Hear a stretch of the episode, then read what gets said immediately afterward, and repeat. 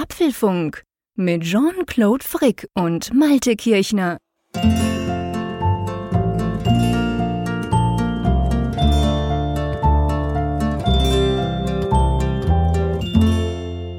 Hallo und herzlich willkommen zum Apfelfunk, Ausgabe 152, aufgenommen am 16. Januar, wie immer Mittwochabend spät. Und es ist nicht ganz das erste Mal, aber ich würde mal sagen, es ist eine ziemliche Premiere trotzdem. Vor mir steht eine große dampfende Kaffeetasse, natürlich eine Apfelfunktasse. Und ich gebe zu, wir vom Apfelfunk, wir sind ja der Transparenz verpflichtet. Wir machen das ja auch immer sehr gern. Wir informieren euch über unsere Spenden etc., was wir da alles vorhaben, über die Entwicklung des Apfelfunks. Drum gebe ich gerne zu, ich bin ein bisschen müde, drum steht hier mal ein Kaffee bei mir vorne auf dem Tisch während der Aufnahme. Wie ist es bei dir, lieber Malte? Alles klar, alles wach? Ja, alles wach. Ich habe gehört, bei euch hat es ein bisschen geschneit. ja, ja, ganz klein bisschen. Ich könnte jetzt natürlich die Geschichte bringen. Ich musste Schnee schaufeln wie irre, aber das stimmt natürlich nicht, weil in Bern hat es ganz fest geregnet am Wochenende. Da war der Schnee ganz schnell wieder weg. Ach aber nee. nicht weit von hier hat es natürlich immer noch ganz viel Schnee. Und wer jetzt denkt, ja, spannend, jetzt höre ich dem Frick mal zu, wie er Mist erzählt, wenn er müde ist die nächsten zwei Stunden, muss ich ja sagen, dass mich das ja überhaupt nicht stresst, weil ich weiß, auf der anderen Seite an der Nordsee sitzt der Malte und der weiß sowieso alles. um Gottes Willen. Ja, das würde ich von mir jetzt nicht behaupten wollen, aber ich habe auch keinen Schnee im Angebot hier. Aber ich habe auch keine dampfende Kaffeetasse heute. Keine, keine Apfelfunktasse? Nee, ich trinke ja traditionell immer ein alkoholfreies Bier aus Bremen, Becks Blue. Während dem Dann Apfelfunk, das gibst du nach 152 Folgen zu, das wusste ich gar nicht. das, das ölt die Stimmbänder, ist ja sozusagen isotonisch. alkoholfrei, mein Lieber, alkoholfrei, wie gesagt. Nein, nein, also es ist nicht so, dass ich nachher lallend hier aus diesem Apfelfunk dann herausgehe oder irgendwie Quatsch rede. Also tue ich vielleicht schon, dass ich Quatsch rede, aber nicht jetzt wegen Alkoholgenusses. Natürlich nicht, das würden wir dir niemals unterstellen und ich schon gar nicht. Aber ähm, übrigens, wenn ihr so eine Apfelfunk-Tasse wollt, ich finde die echt cool. Also das lohnt sich, apfelfunk.com slash shop. Da hätten wir die Werbung auch wieder durch in ein kleiner Scherz. Aber man kann sie tatsächlich kaufen und noch T-Shirts und noch ganz viele andere Sachen rund um den Apfelfunk. Unser kleines Merchandising sozusagen. Ja, du, das Schöne ist ja, dass wir richtig viele Themen haben, obwohl man doch so sagt, ja, im Januar, da ist ja extrem nichts los, oder? Ja, es ist hochspannend im wörtlichen Sinne. Und ja, ich nehme das jetzt mal einfach als Anlass, dass wir in die Themenübersicht gehen. Genau. Und da haben wir als erstes Thema gleich, wir haben ja die letzten beiden Wochen äh, darüber gesprochen, in der letzten Sendung ja sehr intensiv über diesen Brief von Tim. Und das hat auch euch, liebe Hörerinnen und Hörer, anscheinend etwas aufgeregt. Wir haben da auch zahlreiche Zuschriften bekommen und deshalb nennen wir das erste Thema dieser Sendung mal Brief von den Hörern, sozusagen als Reaktion auf Tim. Und da geht es um Apples Umsatzwarnung und was ihr dazu gesagt habt. Natürlich kann es nur eine Auswahl sein, aber wir fanden einfach, das Thema gehört mal nach vorne. Ja, ganz, ganz genau. Und dann passend ja auch zu diesem Thema geht's mal drum um den Akkuwechsel, diese, diese Aktion, die ja letztes Jahr lief und die soll Apple ordentlich Umsätze gekostet haben. Wir beleuchten das mal ein bisschen näher. Apropos Akkuwechsel, man kann natürlich auch irgendwie so ein Extension Pack dran packen an sein iPhone. Und da gibt es jetzt dieses neue Smart Battery Case. Das gab es ja schon fürs iPhone 7 und jetzt auch für die neuen Modelle. Genau, und ich finde es schrecklich. Aber warum, das besprechen wir dann in aller Ruhe. Und dann, wir sind immer noch beim Thema ähm, Spannung, Hochspannung, Akku, Strom, könnte man sagen. Der AirPower kündigt sich an. Ja, kein Scherz, liebe Leute. Ihr müsst noch ein bisschen dranbleiben, aber ihr hört dann gleich warum. Wir werden also auch in dieser Folge nochmal wieder über AirPower sprechen dürfen. Ja, das äh, hat gute, gute Chance, noch das Jahresthema 2019 zu werden. Danach gehen wir mal dann weg von diesen ganzen Stromthemen zu etwas, was aber auch durchaus spannend ist. Und zwar geht es um DuckDuckGo, die Suchmaschine. Die hat eine Kooperation jetzt eingegangen mit Apple, mit Apple Maps, dem Kartendienst. Warum und was es damit auf sich hat, dazu später mehr. Was man mit 50 Business-Class-Flügen pro Tag zwischen San Francisco und Shanghai machen kann, da sprechen wir auch noch drüber. ja, von wegen abgehakt. Was macht eigentlich der iPod Touch? Da gibt es neue Gerüchte. Genau, und dann gibt's natürlich auch noch iPhone-Gerüchte. Ihr wisst, neues Jahr, dieses Jahr wird ein neues iPhone rauskommen. Was da so aktuell der Gerüchtestand ist, da sprechen wir auch noch kurz drüber. Ja, und dann natürlich unvermeidlich die Umfrage der Woche mit der Auflösung der vorigen einer neuen Frage und Zuschriften unserer Hörer. Genau, aber wir fangen jetzt für einmal auch schon mit Zuschriften unserer Hörer gleich am Anfang an. Wir haben ja eigentlich in den letzten zwei Folgen Apfelfunk 151 und 150 haben ja über diesen Brief von Tim Cook, über die Probleme von Apple beim iPhone etc. haben wir ausführlich gesprochen, vor allem letztes Mal. Ja, und man kann sagen, uns hat sehr viel Feedback erreicht. Also unsere Hörerinnen und Hörer haben wieder sich ganz viele Gedanken gemacht, haben mitgedacht, haben ihre Gedanken mit uns geteilt in Form von Feedback, das sie uns geschickt haben. Und darum dachten wir uns, dass das quasi so als, naja, man kann nicht sagen Abschluss, das Thema wird uns ja ewig wahrscheinlich noch beschäftigen, aber nichtsdestotrotz, wir fangen diesen Apfelfunk mal an quasi mit drei ausgewählten Zuschriften, die natürlich sozusagen für die vielen stehen, die wir bekommen haben. Wir können nicht alle jetzt hier durcharbeiten, aber die drei wollen wir mal hervornehmen und wenn du magst, lieber Malte, schlage ich vor, fang doch mal an mit dem Henry. Genau, Henry, der hat uns geschrieben zu dem Thema schrumpfende iPhone-Verkäufe und hat uns da seinen Eindruck geschildert, nämlich er schreibt, ich arbeite in einem IT-Betrieb, wir sind zehn Mitarbeiter und hatten eine iPhone-Dichte von 100 Prozent. Ende letzten Jahres konnten wir wieder ein neues Gerät kaufen, der Arbeitgeber gibt dann 150 Franken an den, an den Kaufpreis dazu. Den Rest muss man selber finanzieren. iPhone-Dichte 2019 0 Prozent. Alle zehn Kollegen und er als Apple-Jünger der ersten Stunde gehört auch dazu, waren nicht mehr bereit, diese extremen iPhone-Preise, wie er schreibt, zu bezahlen, welche Apple verlangt. Wir sind alle zu Android-Handys gewechselt. Und ja, er behauptet am Ende halt, dass Apple mit seiner Preispolitik sein Überleben gar aufs Spiel setzt. Ja, äh, ein krasses Beispiel. Spannend wäre natürlich, was mich jetzt noch interessieren würde, aber dann könnte man es dann auch ausführlich diskutieren, wäre natürlich, auf was für Android-Geräte sie denn gegangen sind. Also die Frage quasi, ähm, und das ist mir aufgefallen bei, bei vielen Zuschriften. Es, es wird ja dann gern mal so auf dieses 10S, 10S Max vor allem gepointet, gesagt, guck mal, 1500 Franken für ein Smartphone. Und dann ist halt so ein bisschen die Frage, wenn man natürlich sich gewöhnt ist, immer das Neueste zu kaufen vom iPhone, dann ist das Neueste immer extrem teurer geworden. Das ist tatsächlich so. Aber was haben Sie denn für Android-Smartphones gekauft? Haben Sie wirklich eins für 400, 500 Franken gekau gekauft? Oder vielleicht doch irgendwie, ich sag mal, was Besseres, so im 800 Franken Bereich, wo es ja dann mit dem iPhone 10R auch eine Möglichkeit geben würde. Also, das finde ich immer spannend. Aber lass uns mal das mit dem Überleben. Denkst du, denkst es auch, ist, ist so krass, wie der Henry das, das Gefühl hat? Nein. Also ich glaube nicht, dass es ums Überleben geht, denn ich wir, wir müssen ja, also zumindest vom, vom Status quo ausgehend, ist es ja so, wir reden ja jetzt nicht über rote Zahlen, wir reden jetzt darüber, dass das wunderbare Wachstum der letzten Jahre gebremst ist. Dass es dann nicht ja, so üppig ausfällt. Genau, und das ist ein gewaltiger Unterschied. Das ist ja völlig das andere, das Gegenteil von, von Überlebenskampf, den, den Apple da führt. Natürlich kann man jetzt irgendwelche Zukunftsprognosen anstellen und sagen, ja, wenn das so weitergeht und so weiter und so fort. Aber am Ende sind natürlich sehr, sehr viele Variablen und noch auf dem Weg dorthin. Gleichwohl will ich das jetzt auch nicht kleinreden, denn ich denke, und wir haben ja immer wieder darüber gesprochen, dieser Business-User, Teil ist auch nicht zu unterschlagen. Also wir haben in der Vergangenheit ja durchaus da mal drüber hinweggesehen und das zu sehr auf die Privatnutzer dann, dann ja. ähm, äh, fokussiert. Aber dass eben auch sehr viele Firmen da Dienstgeräte dann eben auch dann bei Apple erworben haben oder wie in diesem Falle dann eben einen Zuschuss geben, dass die Mitarbeiter sich entsprechend dann ein Modell aussuchen können. Das ist ja alles andere als außergewöhnlich und macht, glaube ich, auch große Stückzahlen aus der iPhone-Verkäufe der letzten Jahre. Und da kann man natürlich schon die Frage stellen, wie wirkt sich die Preispolitik Apples jetzt darauf aus? Denn es ist ja nun mal unweigerlich in, in der Gänze teurer geworden. Also es ist ja mal wieder auch zu Gehör gebracht worden, dass ja auch manche das SE als günstiges iPhone deshalb mhm. gekauft haben, weil es noch in diesem Budget drin war, was die Firma hatte.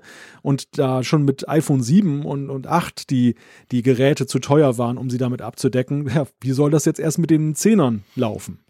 Ja, das ist so. Also das ist natürlich genau der Punkt. Also äh, ich bin halt da immer so ein bisschen hin und her gerissen. Also, weißt du, so, wenn ich vor der Frage stehen würde, quasi all in, verzichtest du komplett aufs iPhone, wenn du jetzt als Arbeitgeber das finanziert bekommst oder so, oder oder gehst du zum Beispiel, ich weiß, kommt natürlich darauf an, was man hatte, aber wenn du jetzt was wirklich Älteres hast, ein paar Jahre altes Smartphone, dann finde ich persönlich, kaufe ich doch lieber ein iPhone 7, was ja ungefähr den Preis des SE, ein bisschen teurer als das SE am Schluss war, das stimmt, aber jetzt nicht hunderte von Franken teurer ist, als dann gar keins zu nehmen. Also da bin ich immer so ein bisschen unsicher, aber das, das mag natürlich auch sein, weil ich einfach sehr, sehr gern mit dem iPhone arbeite und eigentlich nicht darauf verzichten möchte das weißt du, was ich meine? Also quasi, wenn man natürlich hm. immer das Neueste dann nimmt und sagt, ich habe vor fünf Jahren das Neueste für 400 Franken gekauft und jetzt kostet das Neueste 1400, ihr Idioten, ich gehe weg.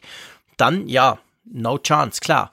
Die Frage ist, wo, wo, wo kannst du einsteigen bei Apple? Und du kannst natürlich schon tiefer einsteigen, aber es ist dann nicht das Neueste. Und das ist natürlich auch Mist, gebe ich zu.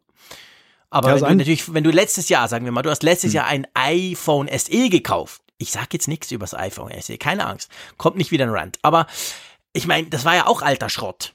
Und dann quasi ähm, kaufst du das, weil das halt günstig ist und du es gratis kriegst. Ja, aber dann kannst du doch jetzt ein iPhone 7 kosten. So viel teurer ist das Teil nicht, oder? Ja, nein. Aber ich glaube, dieser Fall im Speziellen jetzt ist vielleicht auch nicht unbedingt ein Paradebeispiel jetzt für, für den monetären Aspekt. Natürlich jetzt ist aus diesen Erwägungen heraus die Entscheidung getroffen worden, aber seien wir doch mal ehrlich, in den letzten Jahren waren Apple-Produkte auch schon eigentlich unverhältnismäßig teuer gemessen an der an Mitbewerbern, an Alternativen. Mhm. Und trotzdem haben die Leute zugegriffen. Was, was für mich hier eher ein Warnzeichen ist, ist diese psychologische Komponente. Dass ja, man, genau. Dass, dass es wie so ein, genauso wie dieser Masseneffekt da war, Apple-Produkte zu kaufen, egal was sie kosten, jetzt überspitzt gesagt. Ja, ja, genau. Dass das aber jetzt genauso auch jetzt eine Kehrtwende eintritt und das dann auch ansteckend ist. Also dass es nicht Einzelne sind, die sagen, okay, jetzt in der Firma zwei machen das nicht mehr mit und der Rest kauft trotzdem noch ein iPhone, sondern dass so, so ein allgemeiner Frustrationslevel ist, der jetzt seine, seine Bahnen zieht. Und das ich ist ja nun. auch. Ich glaube, das, das ist ganz genau der Punkt.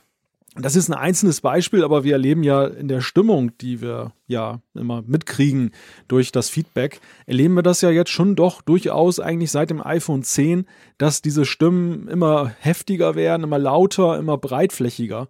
Und das ist mir irgendwo schon so eine Warnung. Das ist auch einer der Gründe, warum wir immer wieder in diesem Apfelfunk darüber sprechen. Weil ich finde, man kann es nicht so auf die leichte Schulter nehmen. Apple hat es ja lange dann eben negiert, gar nicht zugegeben, dass es da irgendwie einen Turnaround gibt. Jetzt gibt es diesen Brief. Aber die Stimmung, die ist, ist nicht erst jetzt seit diesem Brief da. Ja, nee, nee. Ich glaube, die ist, und ich glaube, dort, dort, die, die, das kam mit dem iPhone 10 weil das doch diese 1000 Euro Frankengrenze irgendwie übersprungen hat. Und da, da ging's los mit, boah, ist ja krass, ist ja abartig. Und ich, ich denke auch, also es ist, es ist halt falsch, wenn man sagt, Apple hat gar kein, du kannst gar nichts bei Apple unter irgendwie 900 Franken kaufen. Das, das stimmt halt einfach nicht. Das iPhone, eben das 7er, fängt bei 530 an. Ähm, und ist immer noch ein super Smartphone. Aber ich glaube schon auch, das ist genau das, wo ich eigentlich drauf raus wollte. Das ist so diese psychologische, ja, dieser psychologische Teil, der extrem gefährlich ist dann, weil man dann einfach quasi gar nicht gar keine Alternative sucht, beziehungsweise halt weg von Apple geht. Hm. Gut, lass uns den Martin noch ähm, zu Wort kommen lassen als zweites. Und zwar schreibt er da, um den Verkauf wieder etwas anzukurbeln, könnte ich mir durchaus vorstellen, dass es mit dem iOS 12 das letzte Update für die alten Knopf-iPhones war man muss doch für die alten Geräte viel zu viele Kompromisse eingehen. Also warum nicht ab iOS 13 nur noch für die neue Generation? Allenfalls könnte Apple kommunizieren, dass allfällige Sicherheitsupdates noch auf die alten Geräte kommen.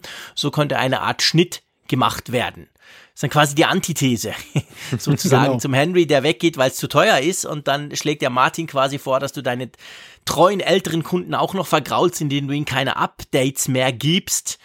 Ich glaube nicht, dass das, das die iPhone-Verkäufe ankurbeln würde, oder? Ähm, nein, das glaube ich auch nicht. Aber es, es, ist ein interessanter und ziemlich krasser Vorschlag, den, den äh, Martin da uns unterbreitet hat. Und ähm, ja, ich glaube auch nicht, dass es passiert, weil das die, die Frage ist ja, wie will man das argumentieren?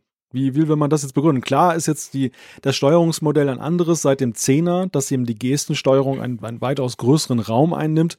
Aber das betrifft ja jetzt nicht jede Funktion oder jede App oder irgendwelche, jede Neuigkeit. Wenn man jetzt mal guckt, was bei iOS 12 neu war und was jetzt direkt verknüpft war mit der Steuerung der neuen Geräte und was allgemein an Neuerungen war, da kann Apple sicher dann schwerlich herausreden, zumal ich auch glaube, dass ja Apples Strategie ja eher eine komplett andere ist. Sie haben ja nicht ohne Grund iOS dann iOS 12 dann so weit gestreut, dass es noch so weit zurückging ja, und dann alte Geräte aufgewertet hat. Ich glaube, ihre, ihre Intention ist momentan sowieso eine größere Reichweite zu erzeugen, weil sie einfach dann da, sich davon erhoffen, dass ihr Dienstleistungssektor, ihre Services-Sparte, die ja nun immer kräftig wächst, dann weiterhin gedeiht, die ja eine ganz wichtige neue Säule auch in der Bilanz ist. Ja, das ist ja genau das, was wir letztes Mal besprochen haben, dass wir gesagt haben, hey, da geht quasi oder könnte die Reise hingehen. Du hast jetzt so viele Geräte und Apple will natürlich, dass die auch aktuell sind, damit damit du überhaupt aktuelle Dienste darauf auch fahren kannst, softwaretechnisch.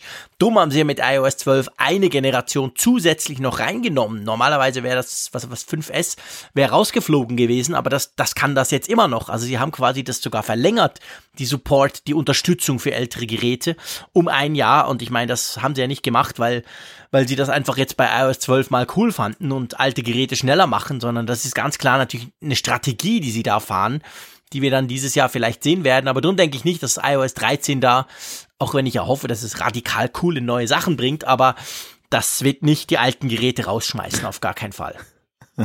nein, nein. Also das, das wäre wirklich krass, wenn, wenn dann so ein Cut gemacht wird, dass nur noch Geräte der neuen Dekade jetzt neue nein, Funktionen nein, nein, bekommen. Nein, nein, das, das dann, dann freue ich mich auf das Feedback.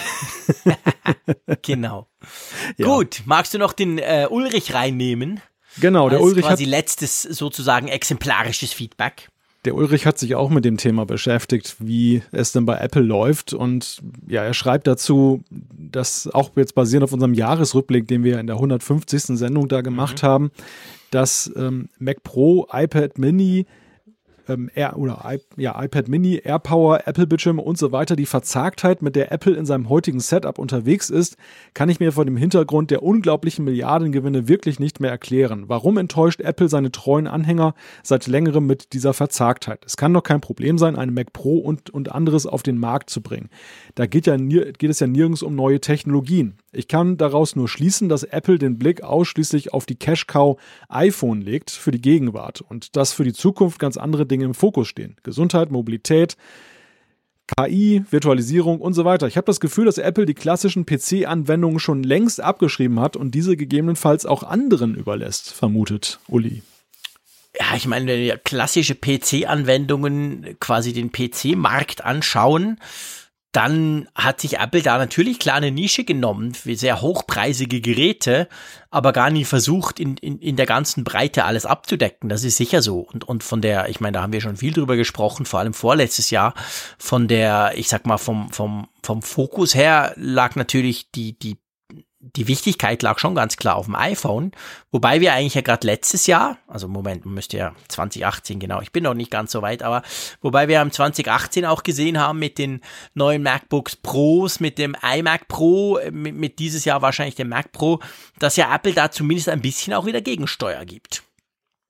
Ja, das ist richtig. Also zumindest, dass sie allein ab wieder dahingehend auffrischen, dass es überhaupt Geräte zeitgemäß dann aus dieser Sparte gibt.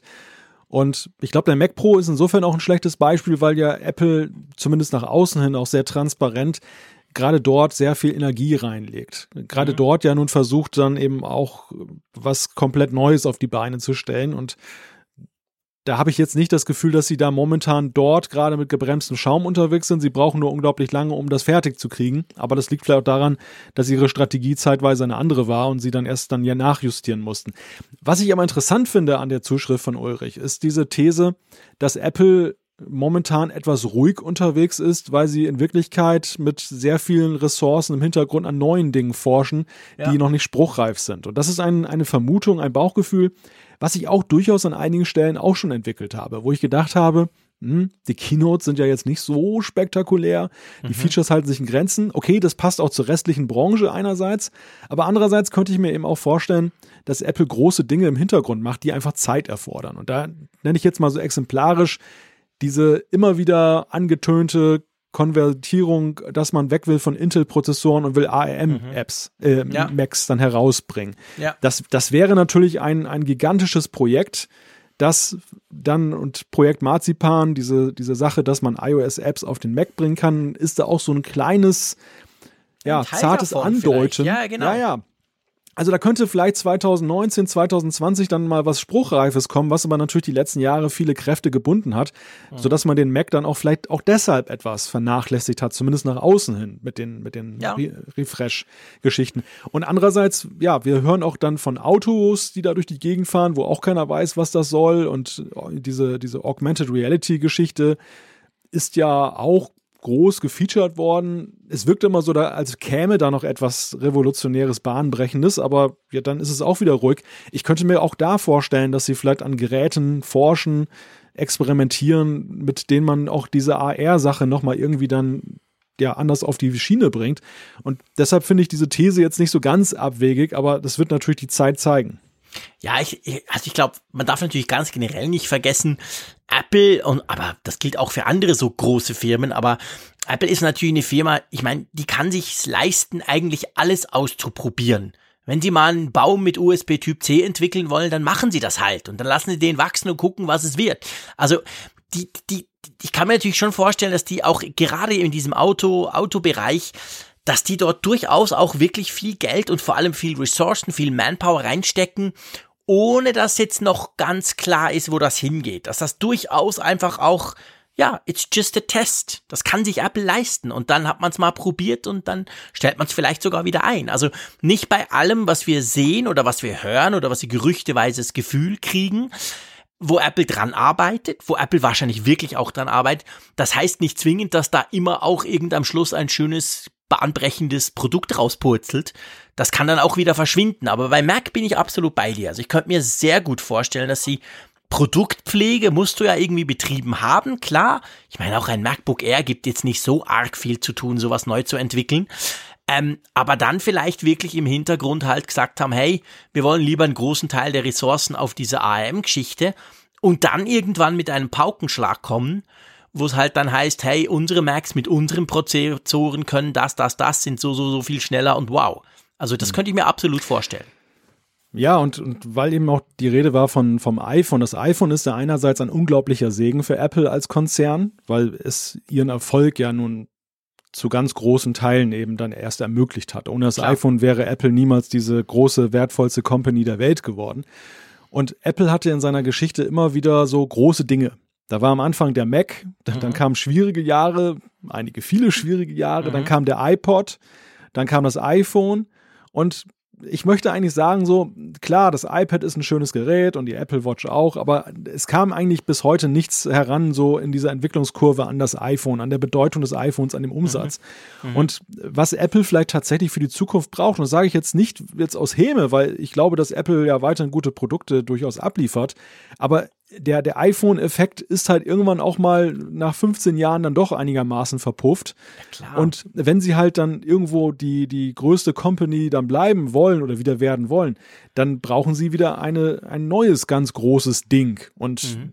das da, da denke ich, sitzen sie nicht rum und sagen, oh, mal gucken, vielleicht haben wir irgendwann einen Einfall, sondern es ist genauso, wie du sagst, sie forschen an verschiedensten Dingen und am Ende wird nicht jedes Produkt davon rauskommen, sondern ich glaube, sie suchen genau das eine. Sie suchen ja. eben das eine Produkt, was vielleicht ihre ihre Zukunft, ihre weitere Firmenentwicklung für die nächsten 10, 20 Jahre maßgeblich beeinflusst. Und ja. natürlich kann man sagen, dass die Services dann eine Rolle spielen, aber Services ja ist nun auch ein Geschäft, wo andere aktiv sind und auch durchaus nicht schlecht aktiv sind. Natürlich. Das ist nicht das große Ding. Das ist eine Stütze für die Bilanz, aber, aber mehr ist es dann eben auch nicht. Und deshalb, also Apple wird, glaube ich, schon da irgendwie einen Blick drauf haben. Ja, definitiv. Also ich meine, auch das iPhone ist nicht einfach rausgepurzelt quasi nach dem iPod. So, ha, guck mal hier ein iPhone. Da haben die jahrelang dran geforscht. Also das, das, das denke ich schon. Also da, da, da sind sie grundsätzlich dran.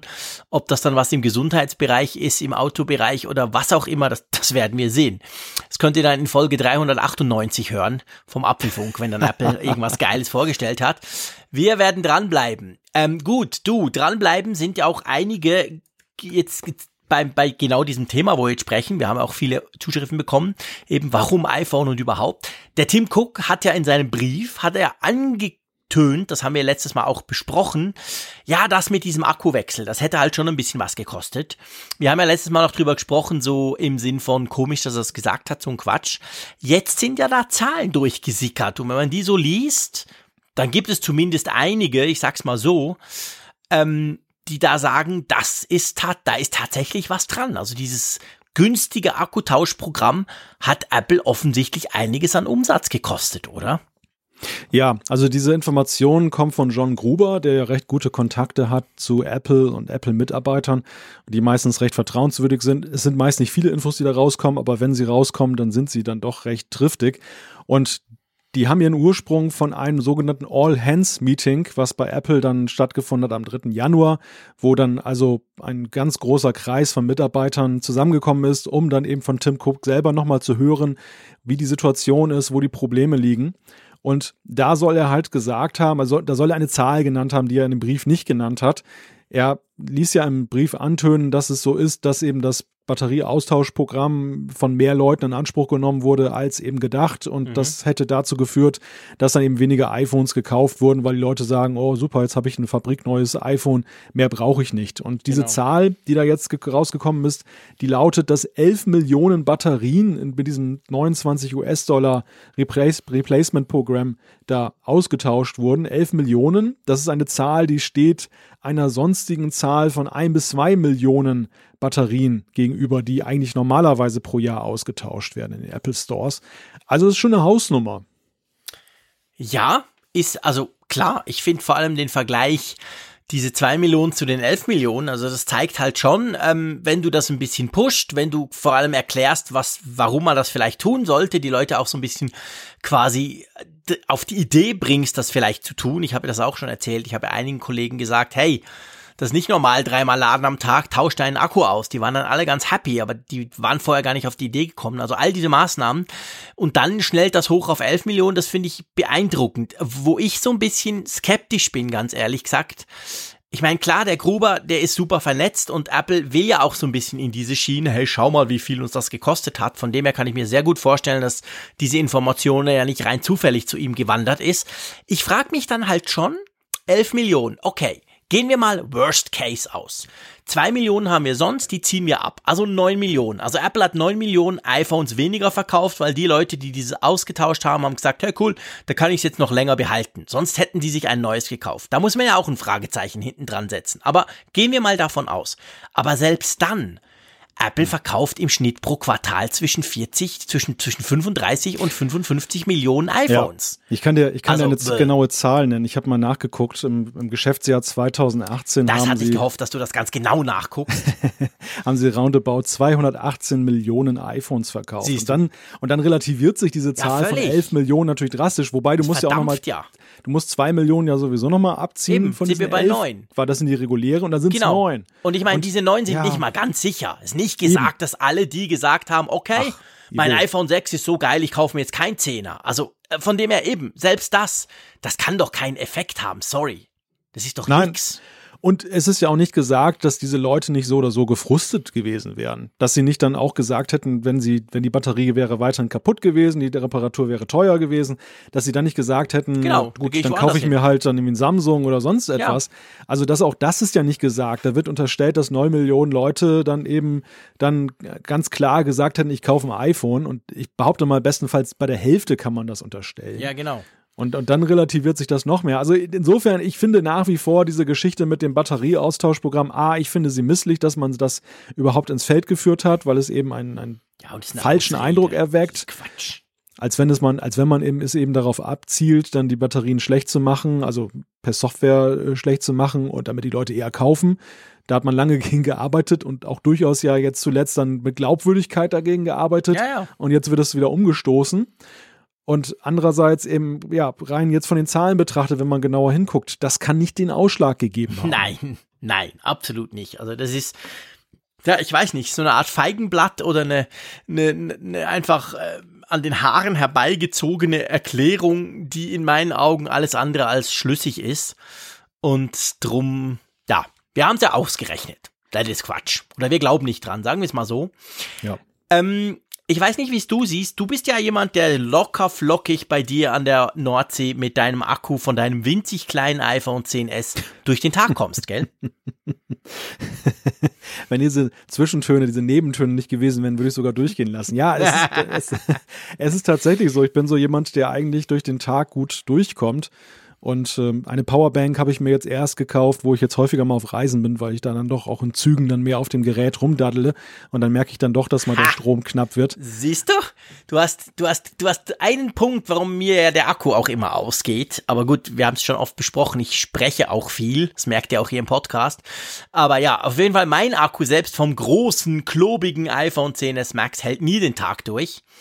Aber ich verspreche dir hier hoch und heilig vor 20.000 Hörerinnen und Hörern, ich werde mir niemals dieses furchtbar schrecklich hässliche, übelst wirklich grausame Smart Battery Case kaufen, welches Apple heute jetzt in den Verkauf ge gebracht hat. Also da, da werde ich mein iPhone lieber mit meiner Fahrradpumpe aufladen, als dass ich mir so ein Scheißteil kaufe. Noch Fragen? Das, das möchte ich sehen, das möchte ich sehen mit der Fahrradpumpe, ja. Ja, das Smart Battery Case ist sich ja treu geblieben, muss man ja sagen. Ja, das gab klar. es ja, Das das gab es ja schon schon fürs hässlich. iPhone 7 und äh, ja, war ja damals schon so eine Puckelgeschichte, die, wo keiner verstanden hat, warum es so designt wurde, wo gesagt wurde, da hat Johnny Ive den Praktikanten mal rangelassen im, im Designlabor und jetzt hat es ja dann eine ganze Reihe, eine ganze Weile kein Update gegeben. Es wurde schon eine ganze Zeit gemunkelt, allerdings, dass auf die neuen Modelle sowas wieder aufgelegt wird. Und alle dachten, naja, wenn es jetzt später kommt, dann ist es vielleicht auch mal schick. Und nein, überhaupt nicht. Es sieht genauso aus wie das vorherige Ding. Es ist ein ganz merkwürdiges Produkt. Ja, es ist definitiv ein merkwürdiges Produkt. Also ich meine, es, es war ja, wenn dich einer fragt, du sag mal, kann Apple auch hässlich, dann war es ja gar nicht so einfach in den letzten Jahren. Es war, es war recht schwierig, weil ich eigentlich fast alles, was von Apple kommt, wirklich schön finde.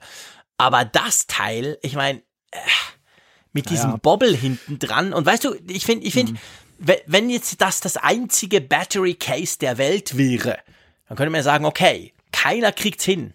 Man kann es nur so hässlich bauen. Das Problem ist ja, das war schon beim iPhone 7 so und das ist jetzt nicht anders.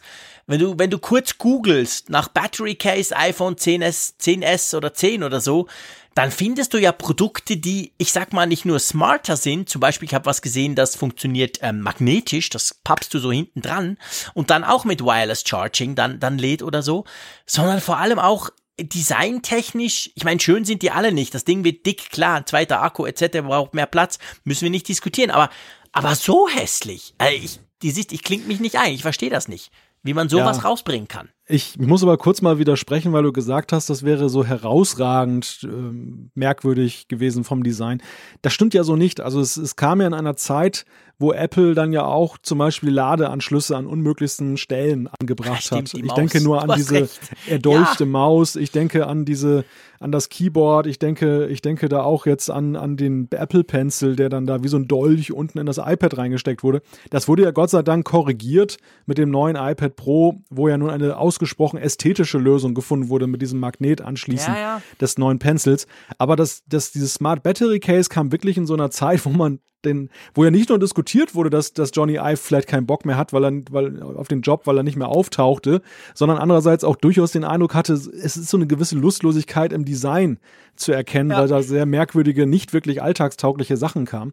Gott sei Dank, das hat sich in den meisten Bereichen ja nun wieder verbessert, aber hier eben bei diesem Smart Battery Case ist es halt, ja, irgendwie nicht raus. Es, ist, es, es, es, sieht, unför, es sieht unförmig aus, es ist, Ja. es ist klobig. Ja. Und weißt du, ich meine, klar, das Ding kann man mit Lightning laden, das finde ich schon mal sehr praktisch, wenn du dich wirklich innerhalb vom, vom iPhone-Ökosystem bewegst.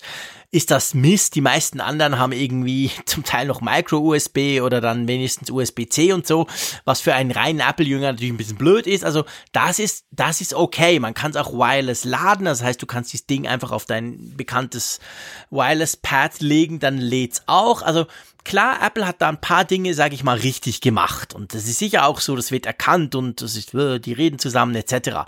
Aber ja, es ist einfach, äh, du kannst es nicht wegdiskutieren, dass es wahnsinnig hässlich ist. Es gibt's nur in zwei, beziehungsweise eigentlich eben nicht in Farbe, es gibt's in Schwarz und in Weiß. Wohingegen diese, diese, diese, ähm, diese Kunststoffhüllen, die Apple ja für die iPhones anbietet, die gibt's ja inzwischen in ganz vielen Farben. Auch da fragt man sich, hey, wie wär's denn sowas in Rot oder so wenigstens? Also es gibt's nur Schwarz oder Weiß. Und dazu ist es ja, typisches Apple-Produkt, dann auch noch schweineteuer.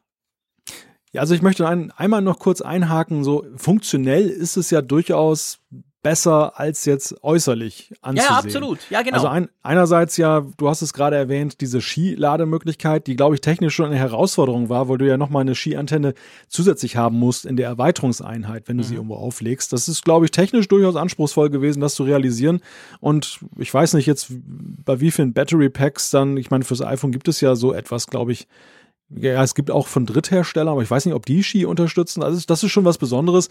Genauso ja eben dieses integrierte Management, dass du da in der im, im Home Center da gucken kannst, dann wie, wie Ja, ja, steht es um genau. die Batterie. Das, das ist ganz gut. Aber das Technisch ist ja auch das eben, okay. das ist ja, ja, aber das ist ja eben auch das Innere und die Software. Aber äußerlich ja. Und dann genau der Preis. Ich meine, der Preis ist natürlich, ja, fällt völlig aus dem Rahmen. Und wenn wir nochmal einen Blick werfen, dann auch noch auf die Kapazität, wenn es wirklich so ein Ding wäre, dass man sagt, wow, damit komme ich eine Woche durch, dann würde das ja vielleicht auch noch dann das Ganze in ein anderes Licht rücken. Aber es ist tatsächlich so, die, die Zeiten lesen sich ganz imposant. Aber mhm. Äh, einer hat mal drauf geguckt, was das in Milliampere-Stunden ist. Da ist die Rede von 1369, was nochmal eine Verringerung ist gegenüber dem Vorgängermodell. Das hatte sogar noch 2300. Aber man muss ja auch dazu sagen, andere Hersteller bauen in ihre Geräte schon Akkus ein mit 4000 Milliampere-Stunden und mehr. Klar, das ist so. Also ich meine, Apple bleibt sich da in, dahingehend treu. Das iPhone ist kein Batterie-Champion, auch wenn ich immer sage, man darf diese Zahlen nicht einfach vergleichen. Also ein Galaxy Note 9 mit 4000 Milliampere hält zwar länger als ein iPhone mit irgendwie 2800, aber nicht so viel länger, wie man das, das Gefühl haben könnte. Da hängt natürlich auch Optimierung und, und da, da, da ist das iPhone schon gut. Aber ich finde auch, also ich komme nochmal zurück, wenn schon so hässlich, dann dürfte es ja auch noch ein bisschen mehr Power haben. Also dann hätte man ja trotzdem vielleicht den 2000er reinbauen können oder so. Also ja, es ist, es ist, wie du sagst, es ist technisch, ist es sicher am besten integriert und funktioniert sicher am besten mit dem iPhone im Vergleich zur Konkurrenz. Das, da machen wir uns nichts vor, das ist klar. Aber ja, es ist einfach so, es ist so ein bisschen ein beliebiges Teil, finde ich. Also, hm. das hat so nichts von der Eleganz, weißt du, die es ja durchaus auch haben könnte. Ja, und das vollkommen ohne Not, weil ich glaube, es gibt ja Produkte von Apple, die sind essentiell, die werden von Apple erwartet und auch als Zubehörartikel. Ich meine, alleine diese, diese Diskussion, die wir geführt haben, dass da eben wochenlang dann für das iPhone 10R keine, kein Case von Apple selber da war. Ich finde einfach, dass das gehört dazu, dass irgendwie der Hersteller auch etwas passgenaues dann bietet, was dann ja, vielleicht auch das, das, Logo noch integriert. Viele mögen genau. auch diesen Apfel noch dann zum Beispiel auf der Lederhülle haben oder so. Also das ist, glaube ich, schon recht wichtig und, und da ist eben auch die Erwartung da. Aber bei diesem Gerät ist es ja so, behaupte ich mal, da kämen die Leute auch klar mit, mit dem, was die anderen Zubehörhersteller da zu bieten haben. Es ist nicht zwingend für Apple, sowas rauszubringen. Es ist schön, wenn sie es machen, aber ich glaube, wenn sie es machen, dann sollten sie es richtig schön machen. Also dann sollten sie dann irgendwie dann die, die Nase vorn haben gegenüber das, was andere da tun. Und ich finde eben gerade bei diesem Smart Battery Case es erweckt auf mich nicht den Eindruck, dass es, du hast ja vorhin auch alleine schon diese Frage der, der, der Integration, also technisch eine tolle Integration, aber optisch ja. und, und vom Material her jetzt überhaupt keine gute Integration. Das, das, es wirkt halt echt wie ein Teil, was du von irgendeinem Dritthersteller gekauft hast. Ja, genau, das, das, das wirkt so wie was von Alibaba eigentlich. Ist es nicht. Es ist, wie gesagt, technisch und sicher auch qualitativ ist das Ding top und gut verarbeitet etc. Aber es wirkt halt so, dass sich Apple einfach so gar keine Mühe gegeben hat, so nach dem Motto, wir klatschen mal irgendwas zusammen. Und eben auch aus der, aus der Mühe raus, das muss ja nicht sein. Es ist ja nicht so, dass niemand so eins macht und wir alle denken, ja, ist zwar hässlich, aber hey, endlich gibt's das. Es gibt ja genug Konkurrenz. Also da muss Apple ja nicht unbedingt auch noch rein. Also ich verstehe das tatsächlich nicht. Also weder die Motivation, noch dann eben, wenn du halt motivierst bist, sowas zu machen, warum du es dann so lieblos machst. Das ist komisch. Zurück ins Designlabor. Ja, zurück ins Designlabor, genau. Und vielleicht, Malte, und das ist natürlich eine schöne Überleitung. Danke für diesen, quasi für diesen Weg, den du mir da baust. Vielleicht aus dem Designlabor raus kommt ja etwas, was auch wieder ums Laden geht. Wir sprechen jetzt drei Themen hintereinander ums, ums Laden, aber ich meine, Laden ist ein wichtiges Thema, by the way. Ähm, ja, also muss ja sagen, ich war ja schon erstaunt. Ihr wisst, ich rede gerne über AirPower ich mag AirPower, gebe ich gerne zu. Ich weiß auch schon, wo ich mir das hinstelle. Ähm, aber ich hätte ja dann doch nicht gedacht, im Moment gibt's doch Berichte, und zwar seriöse Berichte, die wirklich sagen, hey Freunde, in Good Old China haben die angefangen, die Dinger zu bauen. Also das Ding kommt. Und hm. by the way, bevor wir das diskutieren, in diesem neuen Smart Battery Case für iPhone 10s und 10s Max und 10R, das, das, was wir jetzt vorhin drüber gelästert haben, da ist in der Anleitung ganz klar drin, man kann das Ding eben mit Wireless laden, entweder mit der AirPower oder mit einer normalen skifähigen Lademöglichkeit. Also da wird AirPower wieder ganz explizit erwähnt. Ja, und alleine das ist ja schon ein, ein, eine ja, deutliche also, Nachricht aus Cupertino. Das ist ein neues Produkt. Wird. Beim iPhone Eben. haben wir ja noch so gesagt, ja, okay, vielleicht hat Apple schon 10 Millionen gedruckt und die wollten das nicht ja. rauslöschen, was ja damals genau. auch Quatsch war, haben wir auch gesagt. Aber jetzt ist es klar. Also ich meine, wenn das in dem Produkt drin steht, also man kann sagen, AirPower kommt. Also wenn es den geringsten Zweifel daran gäbe bei Apple, dass AirPower noch ja, kommt, da dann würden sie es rausnehmen. Eben, genau, selbst wenn es dann noch käme, aber ja, ja. dann auf Nummer sicher gehend würde ich nicht mehr so ein Signal nach draußen senden, wo ja auch jeder drauf schielt und sagt, oh, guck mal, da ist es wieder. da, genau. steht, da steht wieder AirPower. Also die, die Zeichen stehen klar da, dafür, dass AirPower erscheint allen Zweifeln zum Trotz. Mhm. Die, die Nachricht, die da rausgekommen ist, das war ja aus der Zubehör- äh, oder aus der Zuliefererkette in, in China. Ähm, ich glaube, das war auch ein Tweet von Charger Labs, die mhm. da eben dann berichtet haben, dass da jetzt auf Hochtouren, dass da gearbeitet wird. So etwas ähnliches haben wir ja seinerzeit auch gehört bei den AirPods, als wir da ja. auch etwas gewarten mussten. Und dann genau. war es tatsächlich so, dass sie dann rasch auf den Markt kamen. Also ich könnte mir durchaus vorstellen, dass wir im Februar von den Dingern was hören werden, dass die mhm. dann irgendwie dann auftauchen in der freien Wildbahn. Ich glaube nicht, dass Apple da etwas Größeres jetzt noch abwartet, bis sie das releasen. Ich glaube Nein, echt, ich glaube dass sie das schnellstmöglich, ja. wenn die da die Dinger haben, ja. so, so in einer Quantität, dass sie die in Verkauf geben können, ohne dass dann gleich wieder so ein Backlog ist bis, bis November. Ja, genau. Also das glaube ich auch. Dass also sie dann das. Müssten sie dann schon auch liefern können, wenn das, sie es nach das, ja. eineinhalb Jahren Verspätung dann auch bringen. Das Interessante ist ja, dass das fand ich so kurios, als ich jetzt dann diese, diese Nachricht dann eben bei Twitter auch verfolgt habe, dass die Stimmung aber ja auch ein wenig gegenüber der AirPower mittlerweile umschlägt. Ich weiß jetzt nicht, ob das von Nachhaltigkeit geprägt ist, aber viele Leute sagen, ach, lass sie doch machen, mich interessiert das nicht mehr. Was sagst ja, du dazu? Ja, klar, ich meine, das ist verständlich. Das ist auf der einen Seite, sage ich mal, verständlich, ganz einfach aus der Idee raus, weil man schon so lange drüber gesprochen hat und man man hat so viel gehört und dann, warum es eben nicht kommt, etc. Da ist so eine gewisse Ermüdung natürlich da.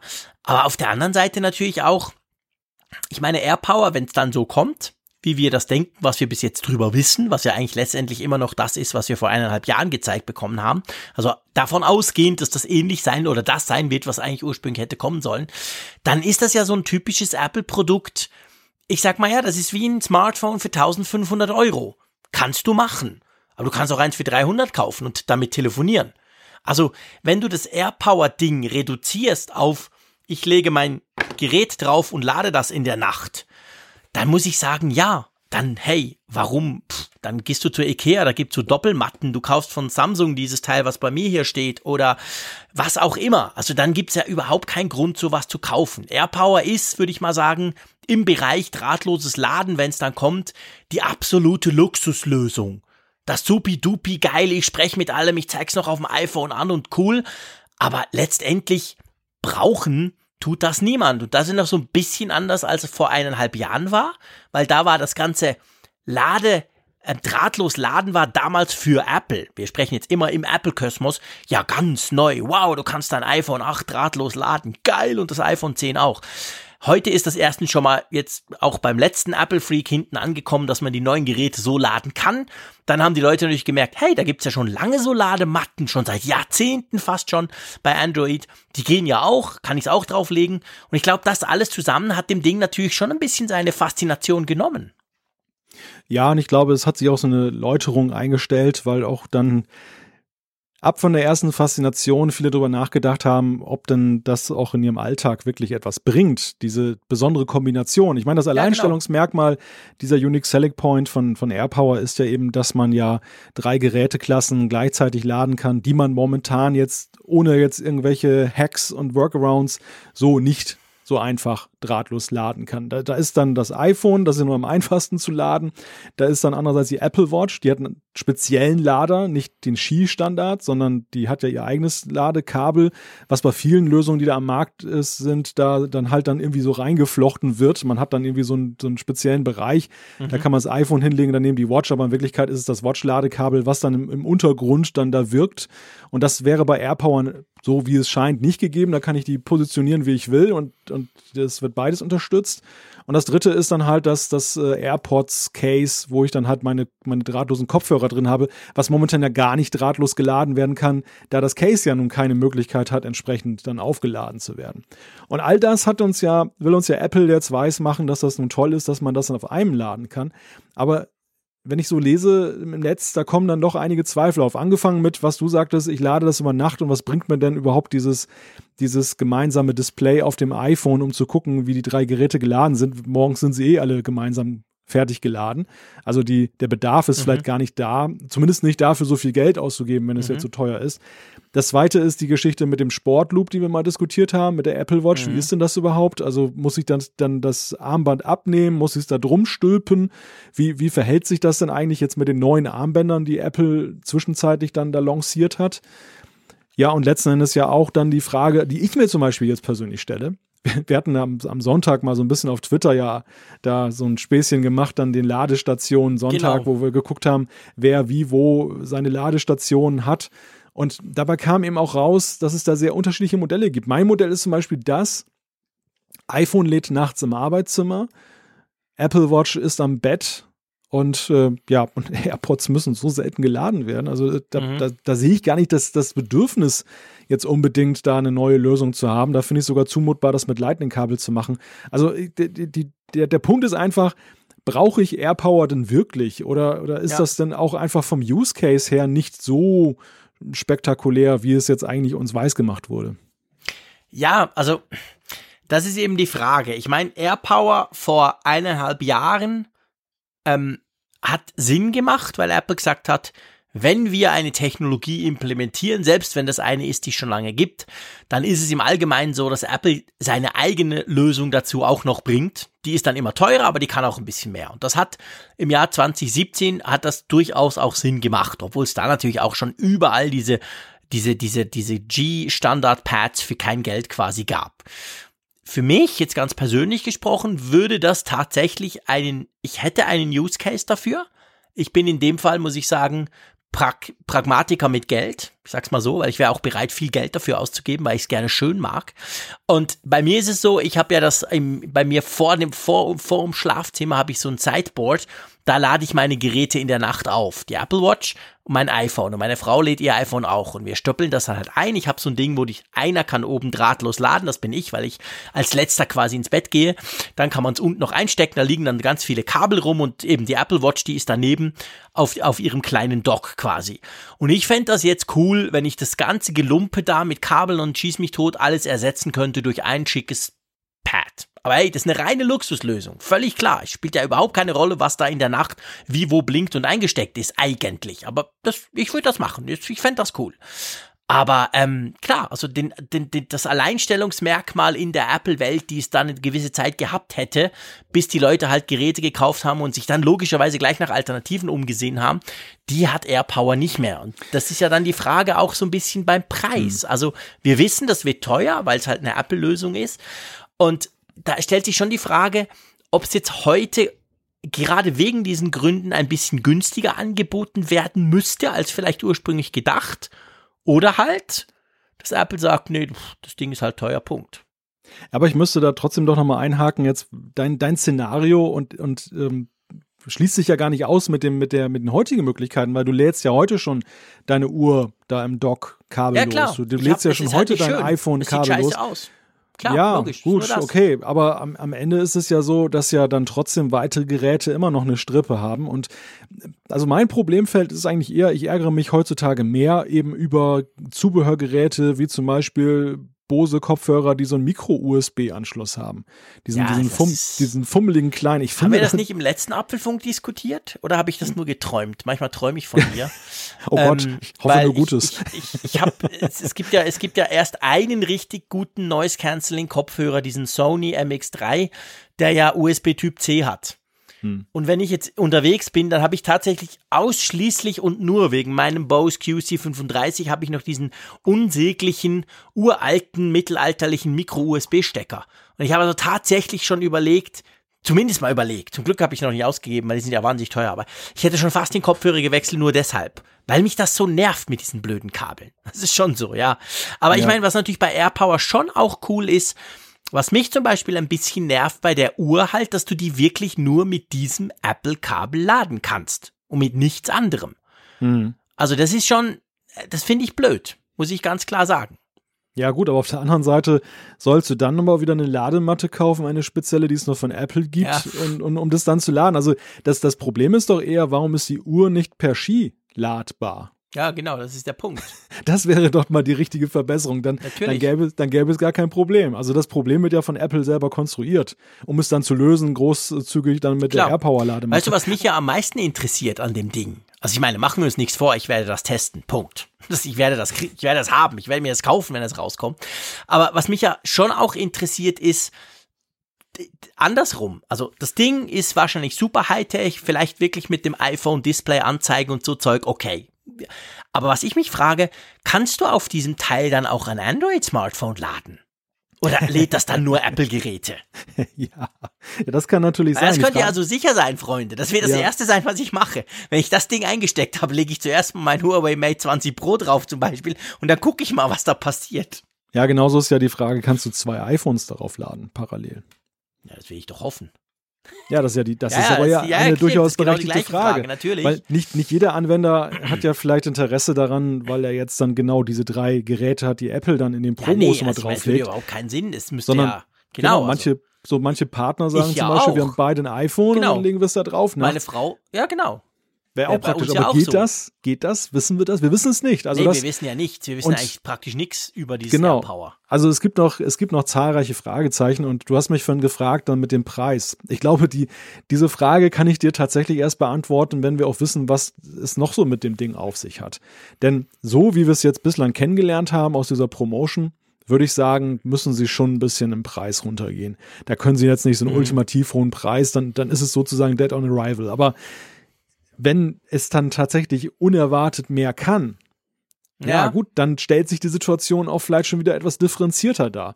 Also deshalb, ich finde, das ist, das ist noch ein Buch mit sieben Siegeln, diese ganze Sache mit, mit Airpower.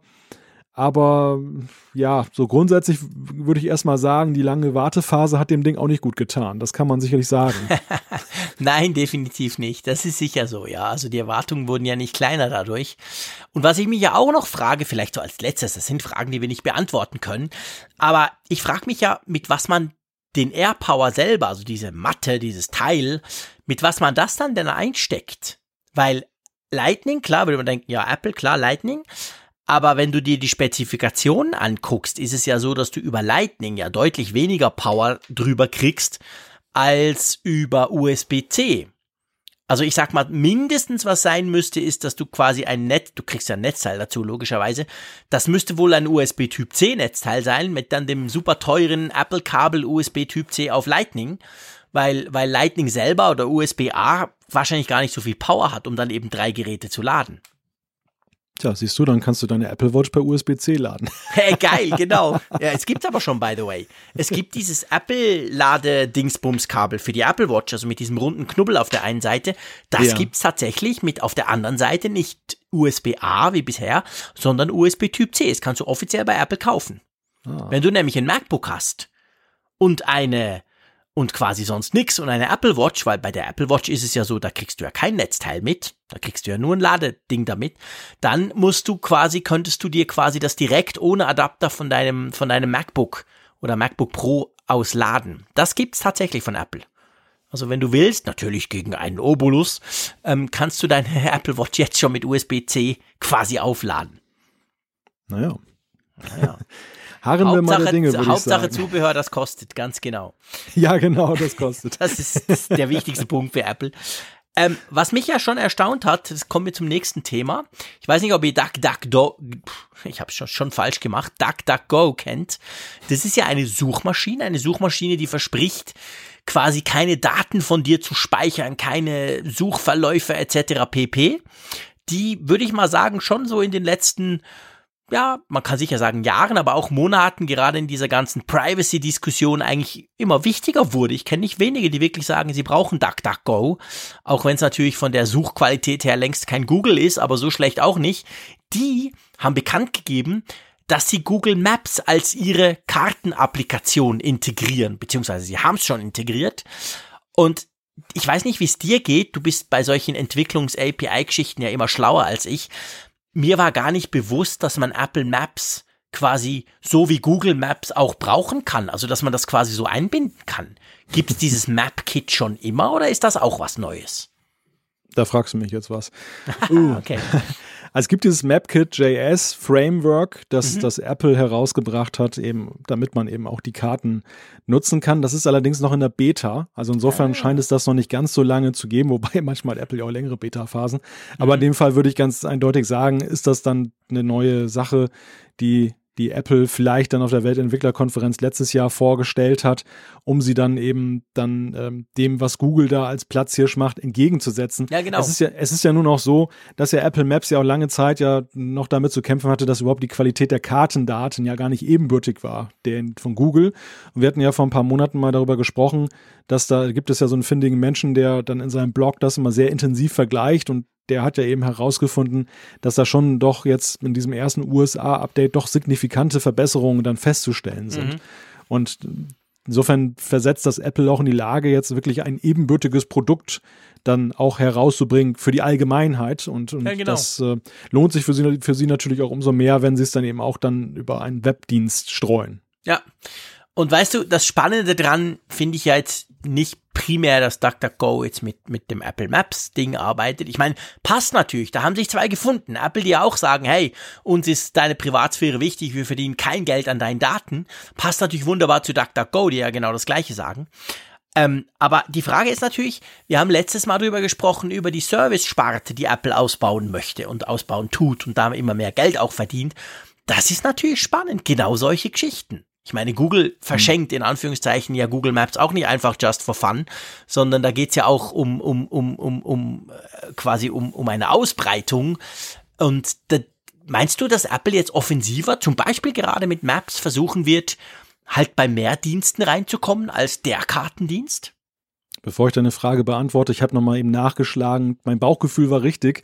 Das ist tatsächlich auf der WWDC 2018 vorgestellt worden, MapKit.js okay. dann und ah, ist dann also, also noch, noch eine Neues. brandneue Geschichte. Ja. Aber zu, zu, deiner Frage, ja, was, was, was planen die da? Das ist in der Tat ja eine, eine berechtigte Frage die sind ja allesamt dann auch Microsoft mit, mit Bing, mit dem mit Bing Maps sind ja alle dabei, Reichweite aufzubauen, mhm. relevant zu werden, möglichst überall eingebunden genau. zu werden.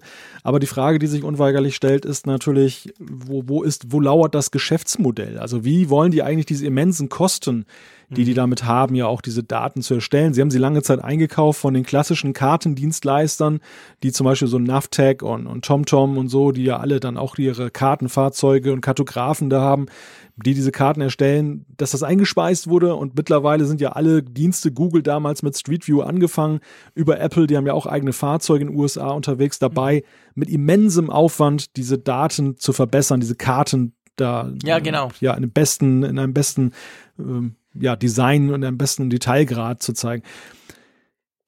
Der Schlüssel kann natürlich sein Werbung, dass man sagt, also zumindest aus Google-Sicht ist das vielleicht so ein Punkt, dass eben dann Unternehmen da tolle Einträge machen können und, und sozusagen wie die gelben Seiten, ja, genau. ähm, dass man, dass man dort sich dann einkauft. Das ist natürlich die Frage, Apple hat ja, und, und da kommen wir auch zu der Besonderheit dieser Kooperation, warum, warum gerade DuckDuckGo? Es ist ja eben so, Apple hat sich dem Datenschutz verschrieben. Das ist ein ganz großes ja, Thema, genau. was sie ja 2018 lanciert haben.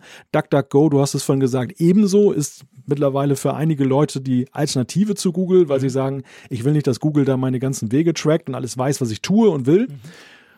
Und deshalb passen die beiden ja erstmal ziemlich gut zusammen. Die Frage ist natürlich bei, bei Apple, wenn man so einen Ansatz fährt, ist es natürlich unglaublich schwieriger, dann auch im Werbungsbereich dann Geld zu verdienen. Ja, klar. Weil man ja eben nicht die Daten hat, weil man ja nicht weiß, was der Nutzer jetzt so unbedingt will, wenn er etwas sucht. Das ist so. Und also ich meine, das ist natürlich die Frage, quasi, wie, wie, wie konvertierst du das zurück, wenn jetzt die Leute das sehen und hey, cool, geiler Map-Dienst, kennst du den? Ja, das ist Apple Maps. Ah, wo gibt's denn das auf dem iPhone? Oh, da muss ich mir ein iPhone kaufen. Also, das ist schwierig, definitiv, klar. Ja. Aber ähm, vielleicht jetzt nur ganz kurz zu DuckDuckGo noch und noch was.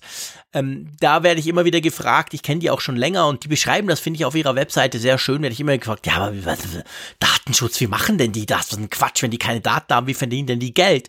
Und die sind da sehr offen, die sagen das auch ganz klar, die sagen, guck, eigentlich müsste auch Google diese Daten alle nicht haben, weil Google verdient sein Geld ja auch mit Werbung und die Werbung aber auf der Google-Seite, auf der Suchseite selber, verdienen sie ja dadurch, du suchst was und dann wird quasi zu deinem Suchbegriff Werbung angezeigt plus die ganzen Links. Und genauso macht's DuckDuckGo. Also die, hm. die, die sehen natürlich auch, hey, ähm, da, da sucht einer nach was auch immer, Swissflug San Francisco und dann sind halt die ersten paar Links sind quasi Sponsored Links, gekaufte Links.